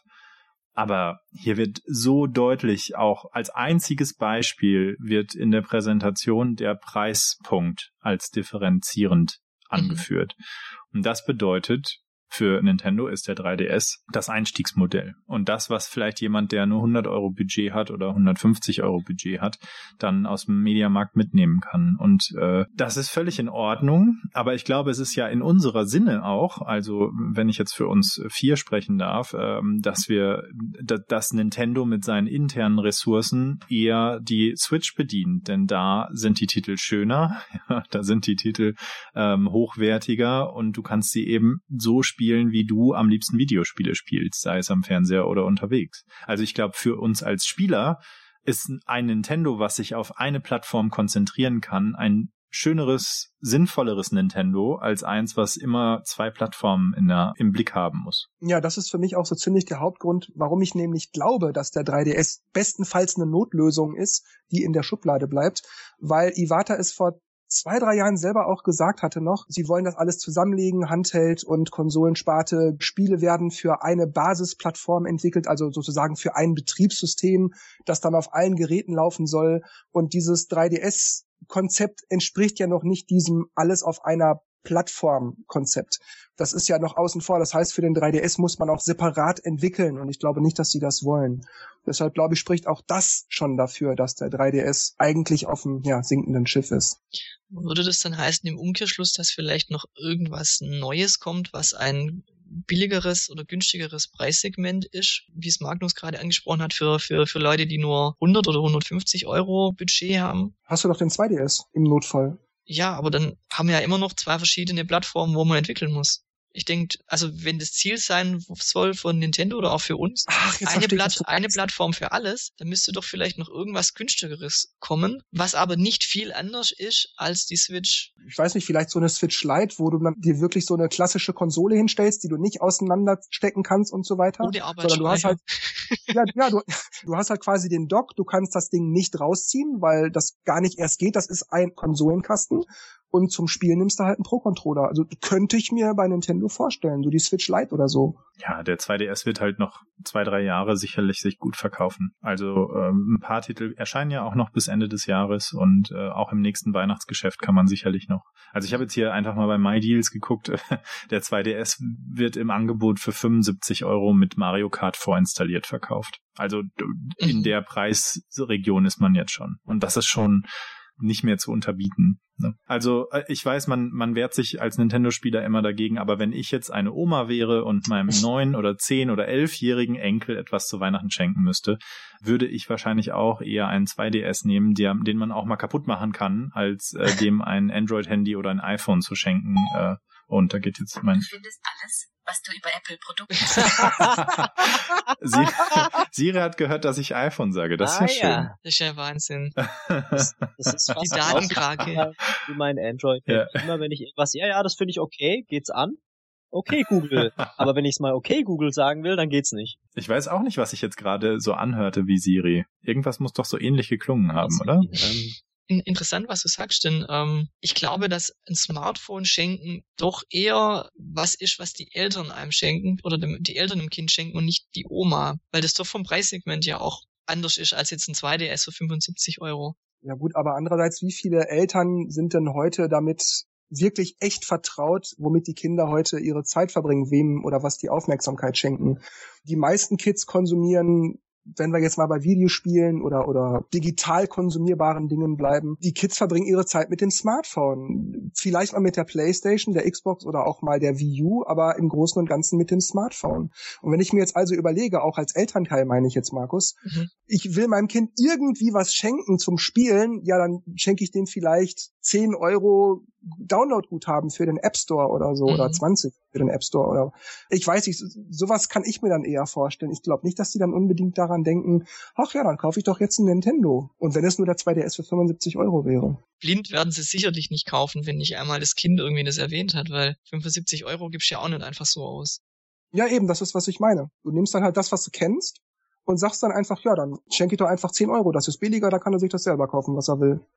Dennis und Magnus haben keine Meinung? dazu nicht. ich habe aber Dennis schon lange nicht mehr gehört. Nö, ich meine, ähm, das mit dem mit den Smartphones bin ich auch im Überlegen. Ich meine, klar, so ein 70-Euro-Ding ist jetzt nicht teuer, aber es gibt auch so 80, 90 Euro Smartphones. Also es kommt halt immer drauf an. Ne? Die heutige Jugend ist da sehr, äh, ich will ein Smartphone, ich will das Beste. Das ist, glaube ich, schon schwierig, da jetzt, jetzt ein 2DS anzudrehen. Oder das Kind ist halt so, wie soll man sagen? Genügsam ja, und halt eher so spielerisch, äh, dass sich dann auch wirklich freut, so wie wir jetzt es machen würden, also wenn wir klein hm. wären. Ja, dieser Vergleich zum Smartphone ist natürlich, der hinkt natürlich auch immer so ein mhm. bisschen, aber es ging mir um das Argument, dass, äh, dass Nintendo hier scheinbar ganz klar den 3DS eher als Einstiegsgerät ver platziert. Und das finde ich auch total nachvollziehbar. Die, die, die Lebenszeit, selbst wenn es die Switch nicht gäbe, ja, selbst wenn es die, äh, wenn die Switch jetzt nicht äh, im März erscheinen würde, ist ja die Lebenszeit des 3DS eher am en hinteren Ende. Mhm. Ne? Und ähm, da ist es klar, dass die jetzt auf den Preis gehen und dass sie da äh, ja, ich weiß nicht, ob du das gleich noch zitieren wolltest, ansonsten nehme ich das jetzt vorweg. Sie haben halt 62 Millionen verkaufte 3DS. Und das ist natürlich auch schon eine Größenordnung, äh, wo man sagt, okay, der Markt ist jetzt mehr oder weniger gesättigt, jetzt kann man noch die Leute abholen, die vielleicht ähm, bis jetzt aus Preisgründen oder was auch immer nicht, nicht zugeschlagen haben. Aber äh, 62 Millionen Einheiten ist halt echt kein Zuckerschlecken, kein Pappenstiel, würde man wahrscheinlich sagen. Ja, und ist ja auch schon eine Weile auf dem Markt. ein Zeichen sind ja auch diese Nintendo Select Spiele, die so langsam rauskommen oder immer mal wieder. Das zeigt ja eigentlich auch, dass es ja die letzten Jahre sind, wenn nicht Monate von 3DS. Ja, vor allem sieht man es, finde ich, auch daran, dass man keine echt gravierend guten Nintendo-Spiele für den 3DS in der Ankündigung findet. Also und ansonsten ja sehe ich da auch nur die x-te Iteration von Pokémon am Horizont, wo ich echt sage, yo, das könnte noch mal richtig knallen. Aber so ja gut, vielleicht noch Yokai Watch 2, aber das ist auch wirklich das höchste der Gefühle und da hört es bei mir schon auf. Also da sieht man auch schon, Nintendo investiert da auch gar nicht mehr viel, außer vielleicht, ja, den Leuten zu sagen, dass sie das Ding doch bitte kaufen sollen. Aber Spiele kommen da nicht mehr viele. Und man darf auch ja. nicht vergessen, solche Aussagen wie, äh, es kommen noch viele Spiele, ähm, hat man beim Gamecube auch gesagt, der war dann ziemlich schnell tot, ohne dass was kam, ja.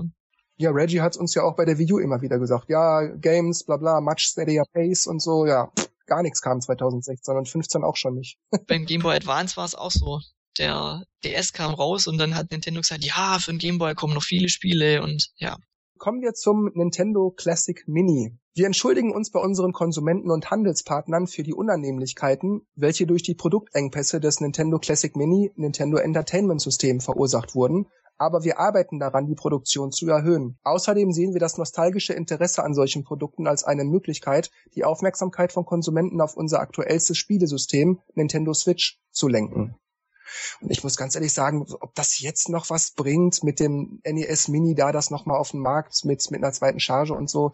Also ich habe den Eindruck, die Aufmerksamkeit um das Ding ist jetzt weg. Klar wollen immer noch ein paar das Ding haben, die es nicht gekriegt haben damals, aber die breite Masse, die hätten sie Weihnachten abholen müssen. Ja, es ist ein logistisches Trauerspiel, ne, dass sie das nicht geschafft haben. Also anderthalb Millionen verkaufte Einheiten ist natürlich erstmal ein super Erfolg und es ist ja reiner Gewinn. Nintendo hat da in die Entwicklung von diesem dieser Hardware ja wahrscheinlich, also wenn überhaupt eine sechsstellige Summe investiert äh, und dann ist jeder Euro, jeder Yen, den sie damit äh, an Umsatz machen, quasi Reingewinn. Ja. Und äh, das tut denen natürlich super gut und das gönnt man Nintendo natürlich auch, aber dass sie es nicht geschafft haben, vor Weihnachten genug auszuliefern, ist äh, peinlich. Und das darf einer Firma in der Größe nicht passieren.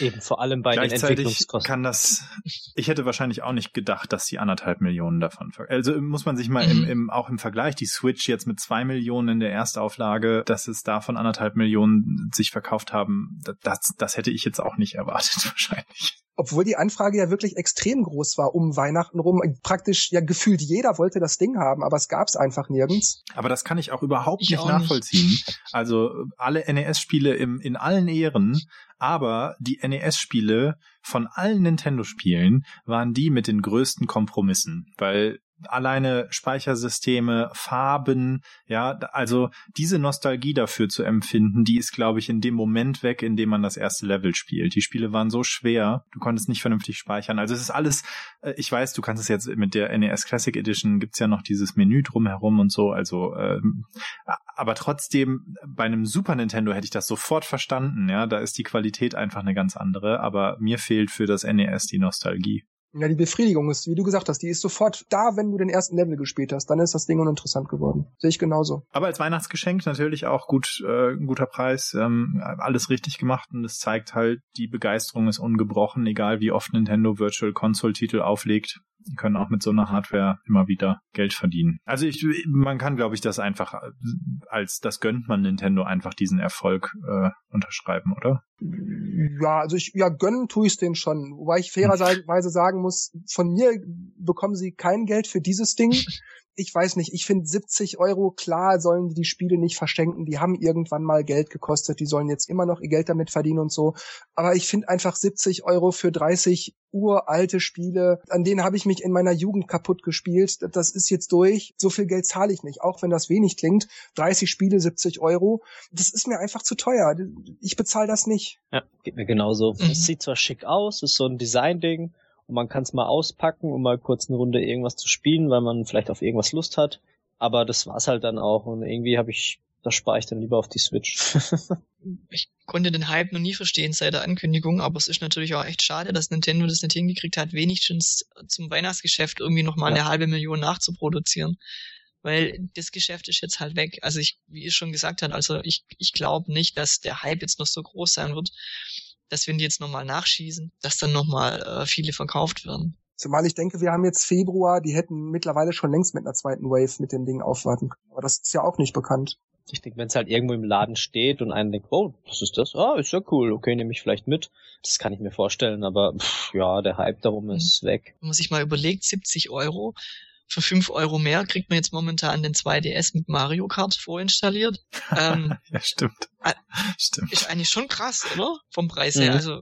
naja, also fairerweise muss man auch wieder sagen, es sind schon paar tolle Spiele, also für sich genommen paar tolle Spiele dabei. Das ist also Contra 2 und äh, Mario 3, Mega Man, keine Frage, tolle Sachen, aber eben alt. Also dann, damit ist man fertig. Das macht man mal an, um zu sagen, oh, wie schön war die Zeit damals. Oder man genießt ein Bier mit Salzstangen, wenn der Kumpel mal da ist übers Wochenende, den man 20 Jahre nicht gesehen hat. Aber ansonsten packt man das Ding nicht an. Okay, machen wir genau, weiter. weiter. Das war's. Mehr Leid wollen wir nicht haben. Wir haben gehört, dass viele Händler bereits keine Switch-Vorbestellungen mehr annehmen und sich bereits einen Teil ihres Inventars für Launchtag-Verkäufe reservierten. Dieses Vorbestellungsmomentum ist der Beweis, dass die Core-Gamer-Demografie die Einzigartigkeit der Nintendo Switch begreift und uns weiterhin unterstützt. Und sorry für dieses leichte Lachen schon beim Vorlesen, aber ich sag jetzt mal für mich alleine, ich habe diese sogenannte Einzigartigkeit zwar begriffen, auch wenn ich sie nicht Einzigartigkeit nennen würde, aber die ist mir einfach egal. Ich kaufe mir die Switch nicht wegen der Fuchtelei, weil ich mich darauf wiegen kann oder die Entfernung zum Mond messen kann oder so, sondern wegen der Spiele, die ich eben nur darauf bekomme. Ob das jetzt Street Fighter ist oder Mario Odyssey oder Splatoon, egal, aber die kriege ich eben nur da. Und ich denke, vielen anderen Core-Gamern geht's genauso. Die würden sich das Ding im Leben nicht vorbestellen, wenn da nicht Zelda zum Launch und Mario zum Ende des Jahres käme. Wurscht, was das für Features sind. Die Leute wollen die Spiele haben. Und dann kommt noch. Das war auch eure äh, Meinung im letzten Podcast, ne, wenn ich mich da. Zumindest meine. Also, mhm. ja. also ich, da muss ich echt widersprechen. Wenn man davon ausgeht, dass es Menschen gibt, äh, zu denen ich mich jetzt selber auch zähle, aber da, auch so mein Umfeld, die halt nicht mehr viel Zeit vor dem Fernseher zum Videospiele verbringen, äh, zum Videospielen verbringen wollen oder können, dann eröffnet die Switch schon eine einzigartige neue Möglichkeit, nämlich die Spiele portabel mitzunehmen. Und natürlich gibt es äh, jetzt keine Ahnung, Nvidia bietet fürs iPad so einen Streaming-Service und so, da gibt es irgendwelche äh, irgendwelchen Quatsch, muss man wirklich sagen, der eher ein Hack ist als äh, eine Lösung. Aber da eröffnet die Switch auch Menschen, die gerne und viel Videospiele spielen wollen, eine Möglichkeit, die keine andere Konsole hat. Und dementsprechend kommt es an dem an der Stelle nicht nur auf die Spiele an, sondern eben auch auf dieses portable Konzept. Ich glaube schon, dass das äh, Sinn macht und dass es da einen Mehrwert hat. Äh, das ist richtig, da stimme ich dir zu. Das hat sicherlich einen Mehrwert, aber ich glaube, um im Grunde wiederhole ich mich jetzt nur, aber ich glaube, wenn es Zelda nicht gäbe, wenn es Mario zum Ende des Jahres, angeblich zumindest am Ende des Jahres geben sollte, ja, ja dann absolut würden richtig. die Leute ja. sagen, ja gut, kann ich überall mit hinnehmen, aber abends ist mir wurscht, Wanto Switch ist mir auch egal. Ich, wo sind die Spiele, die ich damit spielen kann? ja, absolut richtig. Stimmt. Ja, wir sind äh, begeistert, dass äh, die Switch so vorbestellt wird, weil wir nur an jeden Laden zehn Stück geschickt haben. Und deswegen ist schon alles Sind die alle weg? Sind alle weg, vorbestellt, dann muss das Ding ja gut sein. So klingt es für mich. das Das wollte ich gerade auch sagen. Das ist alles relativ. Ich meine, die Vio war auch ausverkauft und es ging aber nicht so weiter. also es ist kein Garant dafür, nur weil jetzt ähm, die äh, Vorbestellungen alle weg sind oder halt die Vorbestellungen äh, keine mehr angenommen werden, Kontingent aufgebraucht ist. Heißt es ja noch lange nicht, dass wir jetzt eine bombastische Konsole kriegen, äh, die sich bombastisch verkauft. Also das steht alles noch in den Sternen. Das wird sich alles noch zeigen in den nächsten Wochen, in den nächsten Monaten. Aber es ist natürlich schön zu hören, dass, dass zumindest die, die Vorbestellungen weg sind. Ja, diese zehn Konsolen, die vielleicht an die Händler gegangen sind. ja, natürlich äh, sagt es was aus, wenn Leute das vorbestellen, aber es ist halt auch teilweise eben diese Core-Gamer, die halt eben, wie du schon sagst, Jörg, auf diese Spiele warten und die spielen wollen. Und ähm, auch, auch jetzt wir äh, Rezensenten, Rezensenten? Ist richtig, Rezensenten. die ähm, quasi die Konsole brauchen, um eben die Spiele äh, gleich spielen zu können, die halt im Launch-Zeitraum ankommen. Und äh, klar, Leute, die neugierig sind, die das angetestet haben, sagen, ja, das will ich haben, oder halt überhaupt Redakteure, bla. Also es gibt ja schon genug Leute, die das Ding einfach mal vorbestellen wollen, weil sie teilweise entweder Nintendo-Fans sind oder das Ding halt interessant finden. Natürlich, die sind da. Und das sind die Vorbestellungen, die jetzt gerade weggehen wie warme Semmeln, ja. Aber ich finde, bei Nintendo hört sich das immer so an, ja, also weil das so viele sind, dann, dann, dann ist es doch klar, dass es ein gutes Ding ist, ne? Und ähm, natürlich, wenn es keiner vorbestellen würde, würde ich mir natürlich auch Gedanken machen. Warum will das keiner? Ist doch Käse das Teil. Und so zeigt es natürlich, Leute haben Interesse, Da- dann kann es ja nicht so schlecht sein. Dazu ja. ging doch gestern oder Entschuldigung, Ja, ja, Ende. das war's. Äh, dazu ging doch gestern oder vorgestern die Meldung rum, dass bei Google Trends verglichen wurde, wie viele Leute nach Nintendo Switch vorbestellen und nach Wii U vorbestellen und äh, allen möglichen anderen Konsolen gesucht haben. Mhm. Und äh, die Nintendo Switch ist doch auf dem, sogar auf einem höheren Niveau als die PlayStation 4 gewesen und schlägt Wii U, ich glaube, um das Zehnfache Mhm. oder so. Also wenn man sich das bei Google Trends anschaut, ich weiß nicht, war ein Go- Nintendo Artikel oder so, Mhm. das war schon sehr beeindruckend, was Ja. für ein Hype scheinbar dahinter steckt. Aber das hat Nintendo auch mit dem, eben mit dem Hype-Aufbau auch so ein bisschen geschafft, ne? Also mit dieser Mhm. Geheimhaltung der NX, dann dieser Enthüllungstrailer, der halt super geil war einfach. Und das Marketing momentan gut ist, einfach. Kann man nicht, Definitiv. nicht anders sagen. Aber, und ich bleib dabei, das sind eben die Leute, die sowieso eine Konsole kaufen wollen. Das sind Core-Gamer oder vielleicht auch in Klammern nur Nintendo-Fans. Aber wurscht, das, das sind auf jeden Fall die Leute, die, die, Kon die sowieso eine neue Konsole kaufen würden. Weil Nintendo draufsteht oder weil sie sich auf Skyrim für unterwegs freuen oder weiß ich nicht. Aber das sind die Leute, von denen Nintendo da jetzt gerade spricht. Was ist mit, ja, mit meiner Mutter? Was ist mit Dennis Oma oder mit Markus Schwester oder so? Werden, werden die sich auch die Switch vorbestellen? Da sagt Nintendo kein Wort zu. Das wäre die erste Oma, die eine Konsole vorbestellt, auf jeden Fall. Wart mal auf das Super Bowl heute, wenn da vielleicht die Werbung läuft. ja, stimmt. Also ich werde eines Tages Stimmt. ein cooler Opa sein. Ich werde mir die, was auch immer für eine Konsole von Nintendo kaufen. Ja, Ja, ob das dann ein cool 8DS. ist, ist dann eine andere Frage, oder? Also empfehlet ihr das nicht irgendwie, ich sag mal, ein bisschen verräterisch, dass Nintendo so gar nichts dazu sagt, dass da auch, naja, Nicht-Core-Gamer die Konsole kaufen sollen? Weil die sind dann ja das Salz in der Suppe, dass die Konsole dann im Endeffekt erfolgreich gemacht haben wird. Ja, aber vorbestellen, also das ist ja quasi per Definition eine Zielgruppe, die nichts vorbestellen würde. Also ich finde das auch im Rahmen so einer so einer Präsentation. Ich meine, man muss sich das dann auch noch mal vor Augen halten. Die reden ja jetzt mit den internen Leuten da, ne? Und äh, das sind ja alles Core-Gamer, ne? Die bei Nintendo arbeiten, würde ich jetzt mal so einschätzen. Äh, Mhm. Die dementsprechend finde ich die da geht's ja auch Formulierung. um die Investoren. Das heißt, da sitzen also Leute, die nur Geld reinbringen und sich in der Regel nicht viel mit Nintendo selbst befassen. Und Mhm.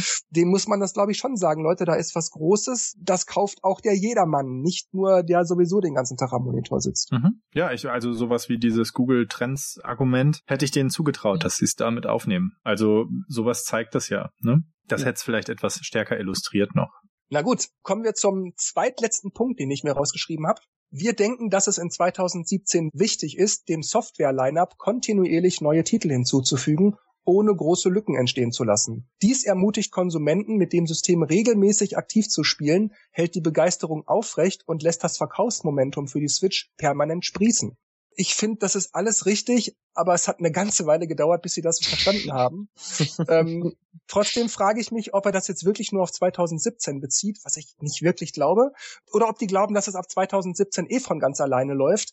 Denn zuzutrauen wäre denen das. Ja, 2017, ja, haben wir ja jetzt was angekündigt, die Vorbestellungen laufen gut. 2018, ja, das wird schon irgendwie laufen. Und ja, was ansonsten noch kommt, das wissen wir selber noch nicht, aber wir haben ja erstmal Zelda, das wird die Sache schon wuppen. Mhm.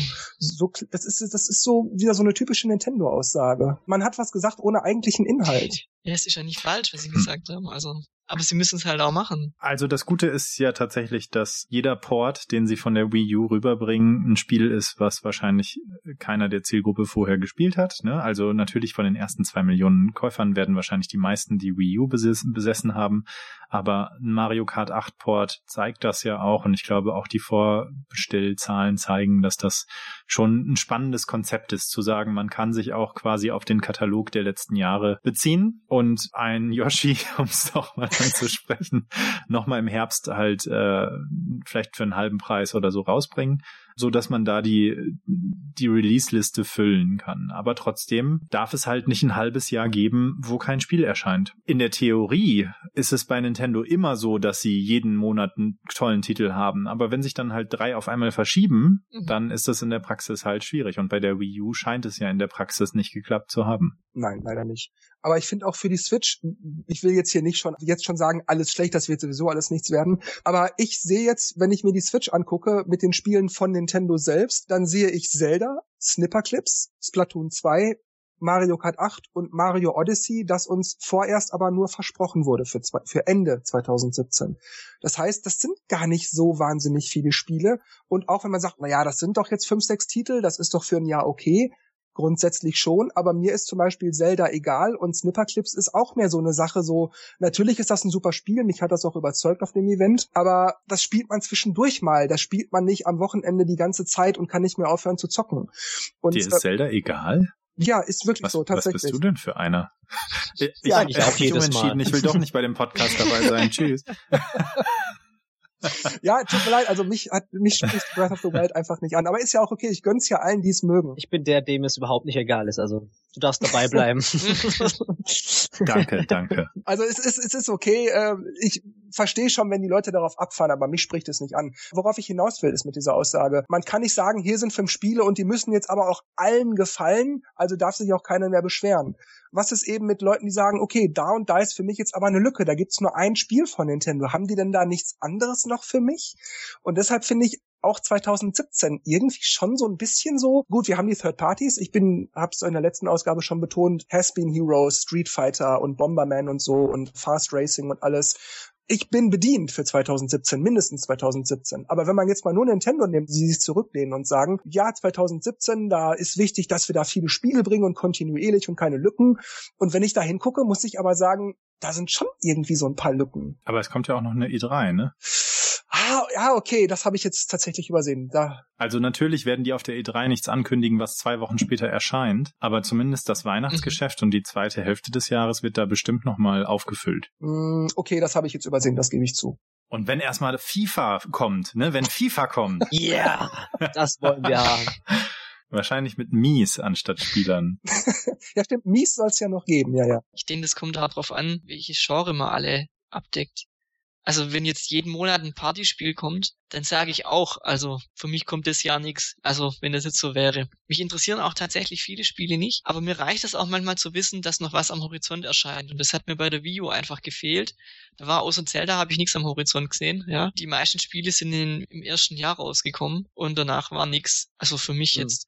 Und ich bei der Switch ist momentan Zelda und äh, Mario Odyssey und momentan bisher nichts anderes. Und ich hoffe, dass bei der E3 irgendwas kommt, was mich dann interessiert, zumindest mal für nächstes Jahr. Weil sonst können die jeden Monat ein Spiel rausbringen. Sie müssen halt dann auch irgendwie die Genre abdecken. Ja, da muss halt für jeden immer ein bisschen was dabei sein. Ja, aber ich finde es jetzt auch nicht schlimm, wenn zwar jeden Monat ein Spiel kommt, äh, ein Spiel kommen würde, aber jetzt äh, die ersten vier, die kommen, interessieren mich nicht und ich habe jetzt vier Monate Apple. Würde ich jetzt jetzt auch nicht schlimm finden. Also ich finde, ich brauche jetzt nicht jeden Monat ein neues Spiel. Nein, das nicht, aber so alle zwei Monate würde ich schon okay finden. So, das ist ja mit der Lücke dann doch zu groß. Mir reichen eigentlich so zwei im Jahr, aber es hat man, glaube ich, schon mal. Ich bin ja auch Schwabe.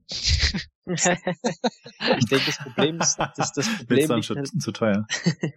das Problem liegt halt echt daran, dass äh, was einem halt gefällt und wie du schon sagst, was halt abgedeckt wird an, an Genres. Wenn du halt keine Ahnung, fünf Genre hast und dann kommen halt pro Monat drei Spiele davon, dann hast du immer eine Auswahl. Selbst wenn du es in dem einem Monat nur eins kaufst, kannst du die nächsten paar Monate immer noch mhm. die anderen zwei kaufen. Also, aber wenn du halt wirklich nur zwei Spiele hast, die angekündigt sind, wie jetzt Zelda und Mario, das heißt, du hast jetzt Zelda zum Start, wobei das bei dir weiß ich gar nicht, ob du die Switch kaufst und das Zelda dafür oder für die Wii U. Ich habe das, das heißt, nicht storniert.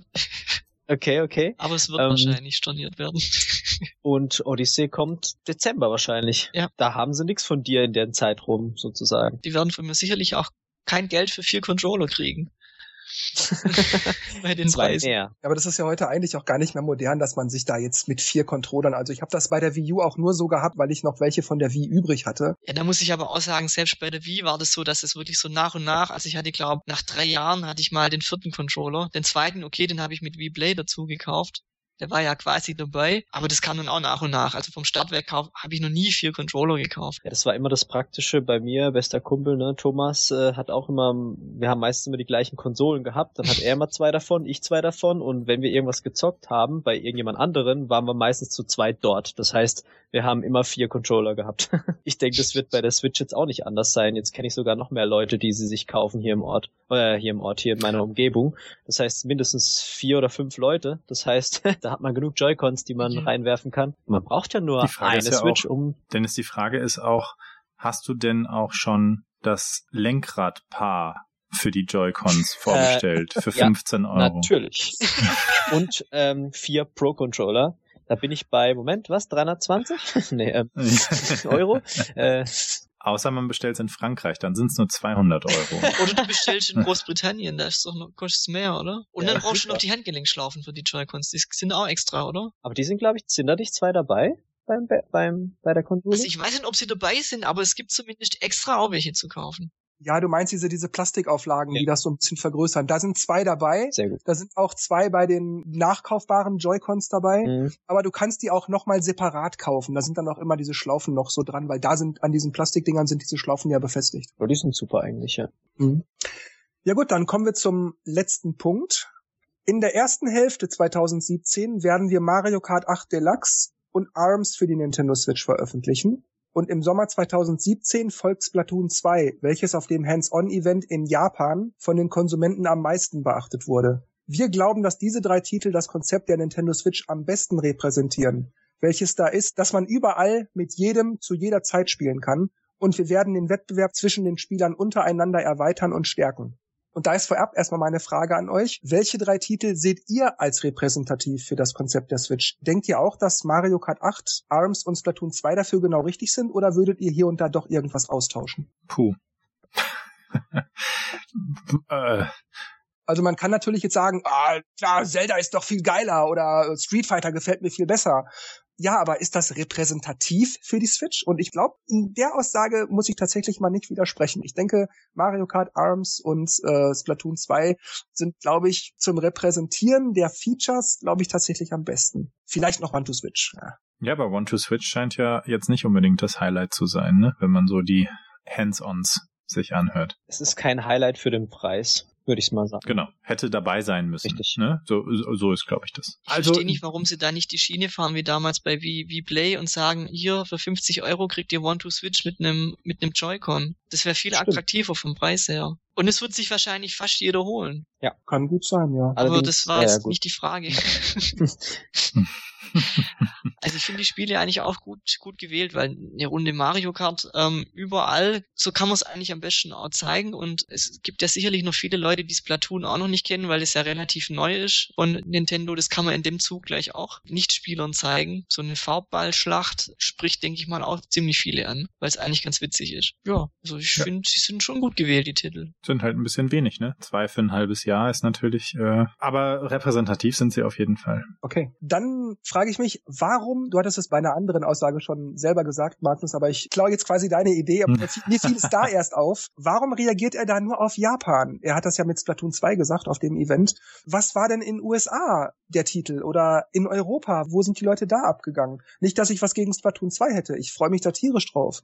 Mhm. Aber die nehmen wieder mal Japan als Beispiel für den ganzen Rest der Welt. Und ich frage mich, ob das nicht in die Hose geht. Ja, stimmt. Also ich glaube, beim ersten Beispiel, wo wir das angesprochen haben, war es eher der Fall, dass Japan dann auch so ein bisschen der die Ausrede war. Ne? In dem Fall ist es wahrscheinlich so, dass er wirklich persönlich auch mit da auf dem Event war und es deswegen mitbekommen hat. Und in New York halt nicht oder in Amerika eben nicht.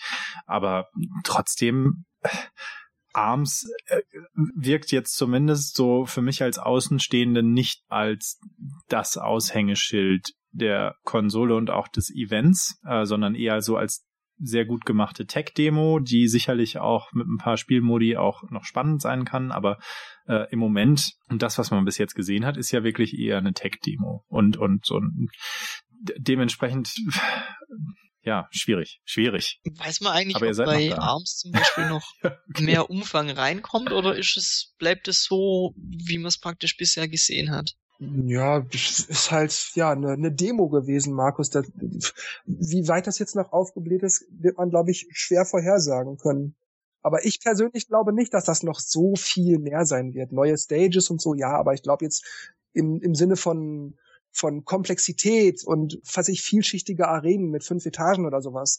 Weiß ich nicht, da gehe ich jetzt mal einfach von aus, das wird es wahrscheinlich nicht geben. Ich denke, man kann ja immer noch per DLC oder so ein paar Kämpfer reinmachen, wenn es jetzt nur diese fünf oder sechs, wie viel es waren, reinmacht. Und ja, Arenen oder so kann man immer nachliefern oder, oder jetzt noch bis zum Release dazu machen. Oder man weiß ja nicht, wie jetzt, wie viel jetzt wirklich drin ist. Vielleicht ein Story Mode, aber bei Kampfspielen ist es ja eh alles so ein bisschen begrenzt, sage ich mal weil ich, ich, aber ich denke ja gerade, ähm, Smash Bros. ähm, ist ja im Prinzip auch nur rumlaufen, schlagen, aber das hat ja auch eine ziemlich große Fangemeinde und ich finde es ja auch ganz spaßig. Und könnte ARMS auch sowas werden? Oder ist es einfach nur wirklich, wie ihr sagt, eher so eine Tech-Demo? Oder kann man da wirklich ja, längere Zeit Spaß dran haben? Oder gibt's da Taktiken? Oder? Also ich krieg jetzt wahrscheinlich wieder Kommentare später zu lesen, dass ich wieder nur meckere, aber äh, denn Dennis hat's eher gefallen als mir. Mhm. Kann ge natürlich gerne auch seine Meinung sagen, aber meine Meinung war, ich habe es auf dem Event gespielt und dachte, mir fehlt da die Spieltiefe. Also bei einem Street Fighter oder bei einem Smash Brothers, da, da spürst du, da geht was. Da kann ich so kontern, da kann ich so angreifen, da kann ich so und so ausweichen. Bei ARMS kann man natürlich auch angreifen, ausweichen, kontern, aber da fehlt so dieses, ich hab's selbst gemacht, weil ich so gut war und nicht, das hat gerade mal gerade zufällig gepasst, was ich da gemacht habe. Und dieses, das hat gerade zufällig gepasst, das hatte ich auf dem Event andauernd. Mhm. Ich glaube, dass es sich wahrscheinlich ein bisschen ändern würde, wenn du nicht mit den Joy-Cons, sondern mit dem Pro-Controller oder halt mit der Buttonsteuerung das Ding spielen würdest. Weil dann hast du es vielleicht eher in der Hand, was du gerade machst, dass es Sinn macht. Weil generell ist Taktik da. Wenn du jetzt siehst, beide Arme kommen angeflogen, dann musst du ähm, einen Schlag machen, weil wenn du blockst, wirst du definitiv gepackt. Also dieses Schere, Stein, Papierprinzip.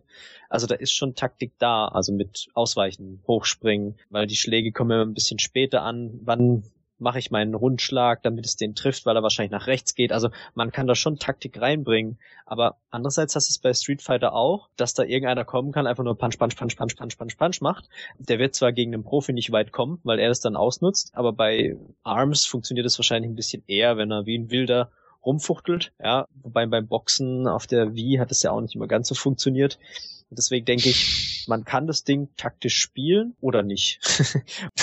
Wahrscheinlich ist es halt dann doch etwas leichter zugänglich als jetzt die richtigen Beat'em-Ups und deswegen macht es das Ding auch ein bisschen casual-tauglicher, sag ich mal. Weil man halt, wenn man es mit den Joy-Cons spielt, gleich versteht, was man machen muss. Ja, man hat zwar doch relativ viele Buttons gehabt, äh, auch mit den Special-Dinger, sag ich mal, mit den Special-Moves, aber generell heißt's ja, Arm nach vorne kommt ein Schlag und das sieht man dann und dann kann man das auch leicht umsetzen. Also ich denke, es ist so eine Mischung Also meine Arms-Erfahrung war so wie, ja, vielleicht kennt ihr das alle selber auch noch, wie Mario Kart Wii spielen mit dem Wii-Wheel. So, es geht, man, er Mhm. lenkt auch nach Mhm. rechts, wenn ich nach rechts gehe, aber ich habe nicht dieses Gefühl von echter Kontrolle. Und dieses, das hatte ich bei Arms. Wie Dennis sagte, ja, natürlich ist Taktik da. Man kann ausweichen, man sieht, dass die Arme kommen und müsste jetzt hochspringen, aber ich hatte nie das Gefühl, dass das jetzt genau das passiert, was ich jetzt auch will, sondern so, ach Mist, entweder habe ich jetzt zu schlecht reagiert oder hat das nicht so funktioniert, wie ich es wollte. Zu, zu viel da sicher. oder?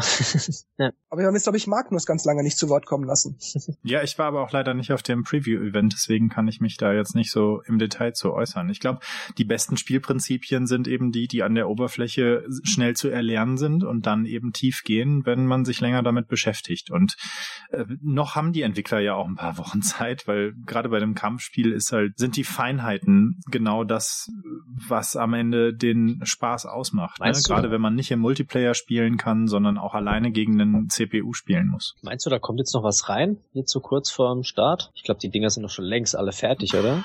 Ja, also in dem, ich hoffe es. Sag, ich hoffe es, sagen Achso, wir mal bei so. Arms kommt ja nicht zum Start, oder? Oder doch? Nee, abends kommt im Ende April, Stimmt, Ende oder? April, ja, dann haben sie noch ein bisschen Zeit. My bad. Nee, aber das ist trotzdem ja nicht viel Zeit, aber um zumindest so ein bisschen Balancing zu machen Mhm. und vielleicht auch noch die CPU anzupassen, ähm, genau das passiert ja auch in den letzten Wochen vor, vor Launch. Dann würde ich gern noch auf den letzten Teil des gerade genannten Zitats eingehen, dass sie den Wettbewerb zwischen den Spielern untereinander erweitern und stärken wollen. Und da frage ich mich, natürlich haben die Leute schon immer Lust gehabt, kooperativ oder kompetitiv zu spielen. Auch unterwegs schon. Es ging einfach nicht oder nicht so gut, wie man es gerne gehabt hätte. Mittlerweile ist das kein Problem mehr, denn da leisten vor allem Microsoft und Sony Großes, wohingegen Nintendo eher kleinere Brötchen backt auf dem Metier. Also frage ich mich, was meint er da? Also wollen die jetzt richtig Gas geben mit richtig unkomplizierten Freundeslisten und allem Zip und Zap? Oder spricht er von E-Sports? Wollen die da jetzt richtig investieren? Oder meint er da wieder nur, ja, wir werden so wie bei Street Pass mit dem 3DS, so man kann mal Items und nie austauschen, wenn man sich zufällig im Zug begegnet? Was meint er damit? Ich verstehe das nicht so wirklich, was er damit sagen will. Ich glaube, ein gutes Beispiel dafür ist ähm, äh, Mario Run auf dem iPhone, weil da siehst du eben auch, du kannst gegen Geister antreten, auch von Menschen, die du nicht persönlich kennst. Ne? Du kannst eben äh, Speedruns quasi am Ende machen, Highscore-Runs machen und so stell ich mir vor, dass Nintendo Zusammenspielen auch in einer großen Community angehen könnte, ne? Mit Leaderboards, mit mit eben Ghosts in Leveln. Ähm, ich habe das ge zumindest genau so verstanden, dass er, dass er eben meinte, okay, so ein bisschen auf einer oberflächlichen Ebene andere Spieler mit reinbringen und das Gefühl vermitteln, du spielst nicht ganz alleine.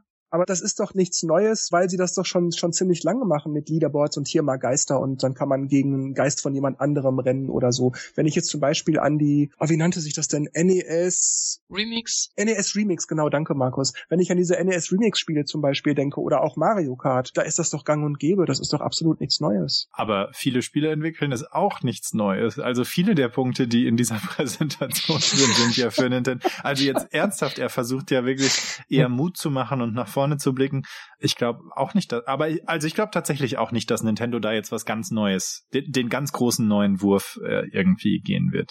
Vielleicht ist dieses Online-System, was sie anbieten, quasi der Mitomo-Raum, den wir alle schon auf dem Handy eingerichtet haben, ne, dass man da irgendwie ähm, was auf das andere System überträgt. Aber ich glaube nicht, dass er jetzt da mit anteasert, dass die das neue Xbox Live werden. Glaube ich leider auch nicht.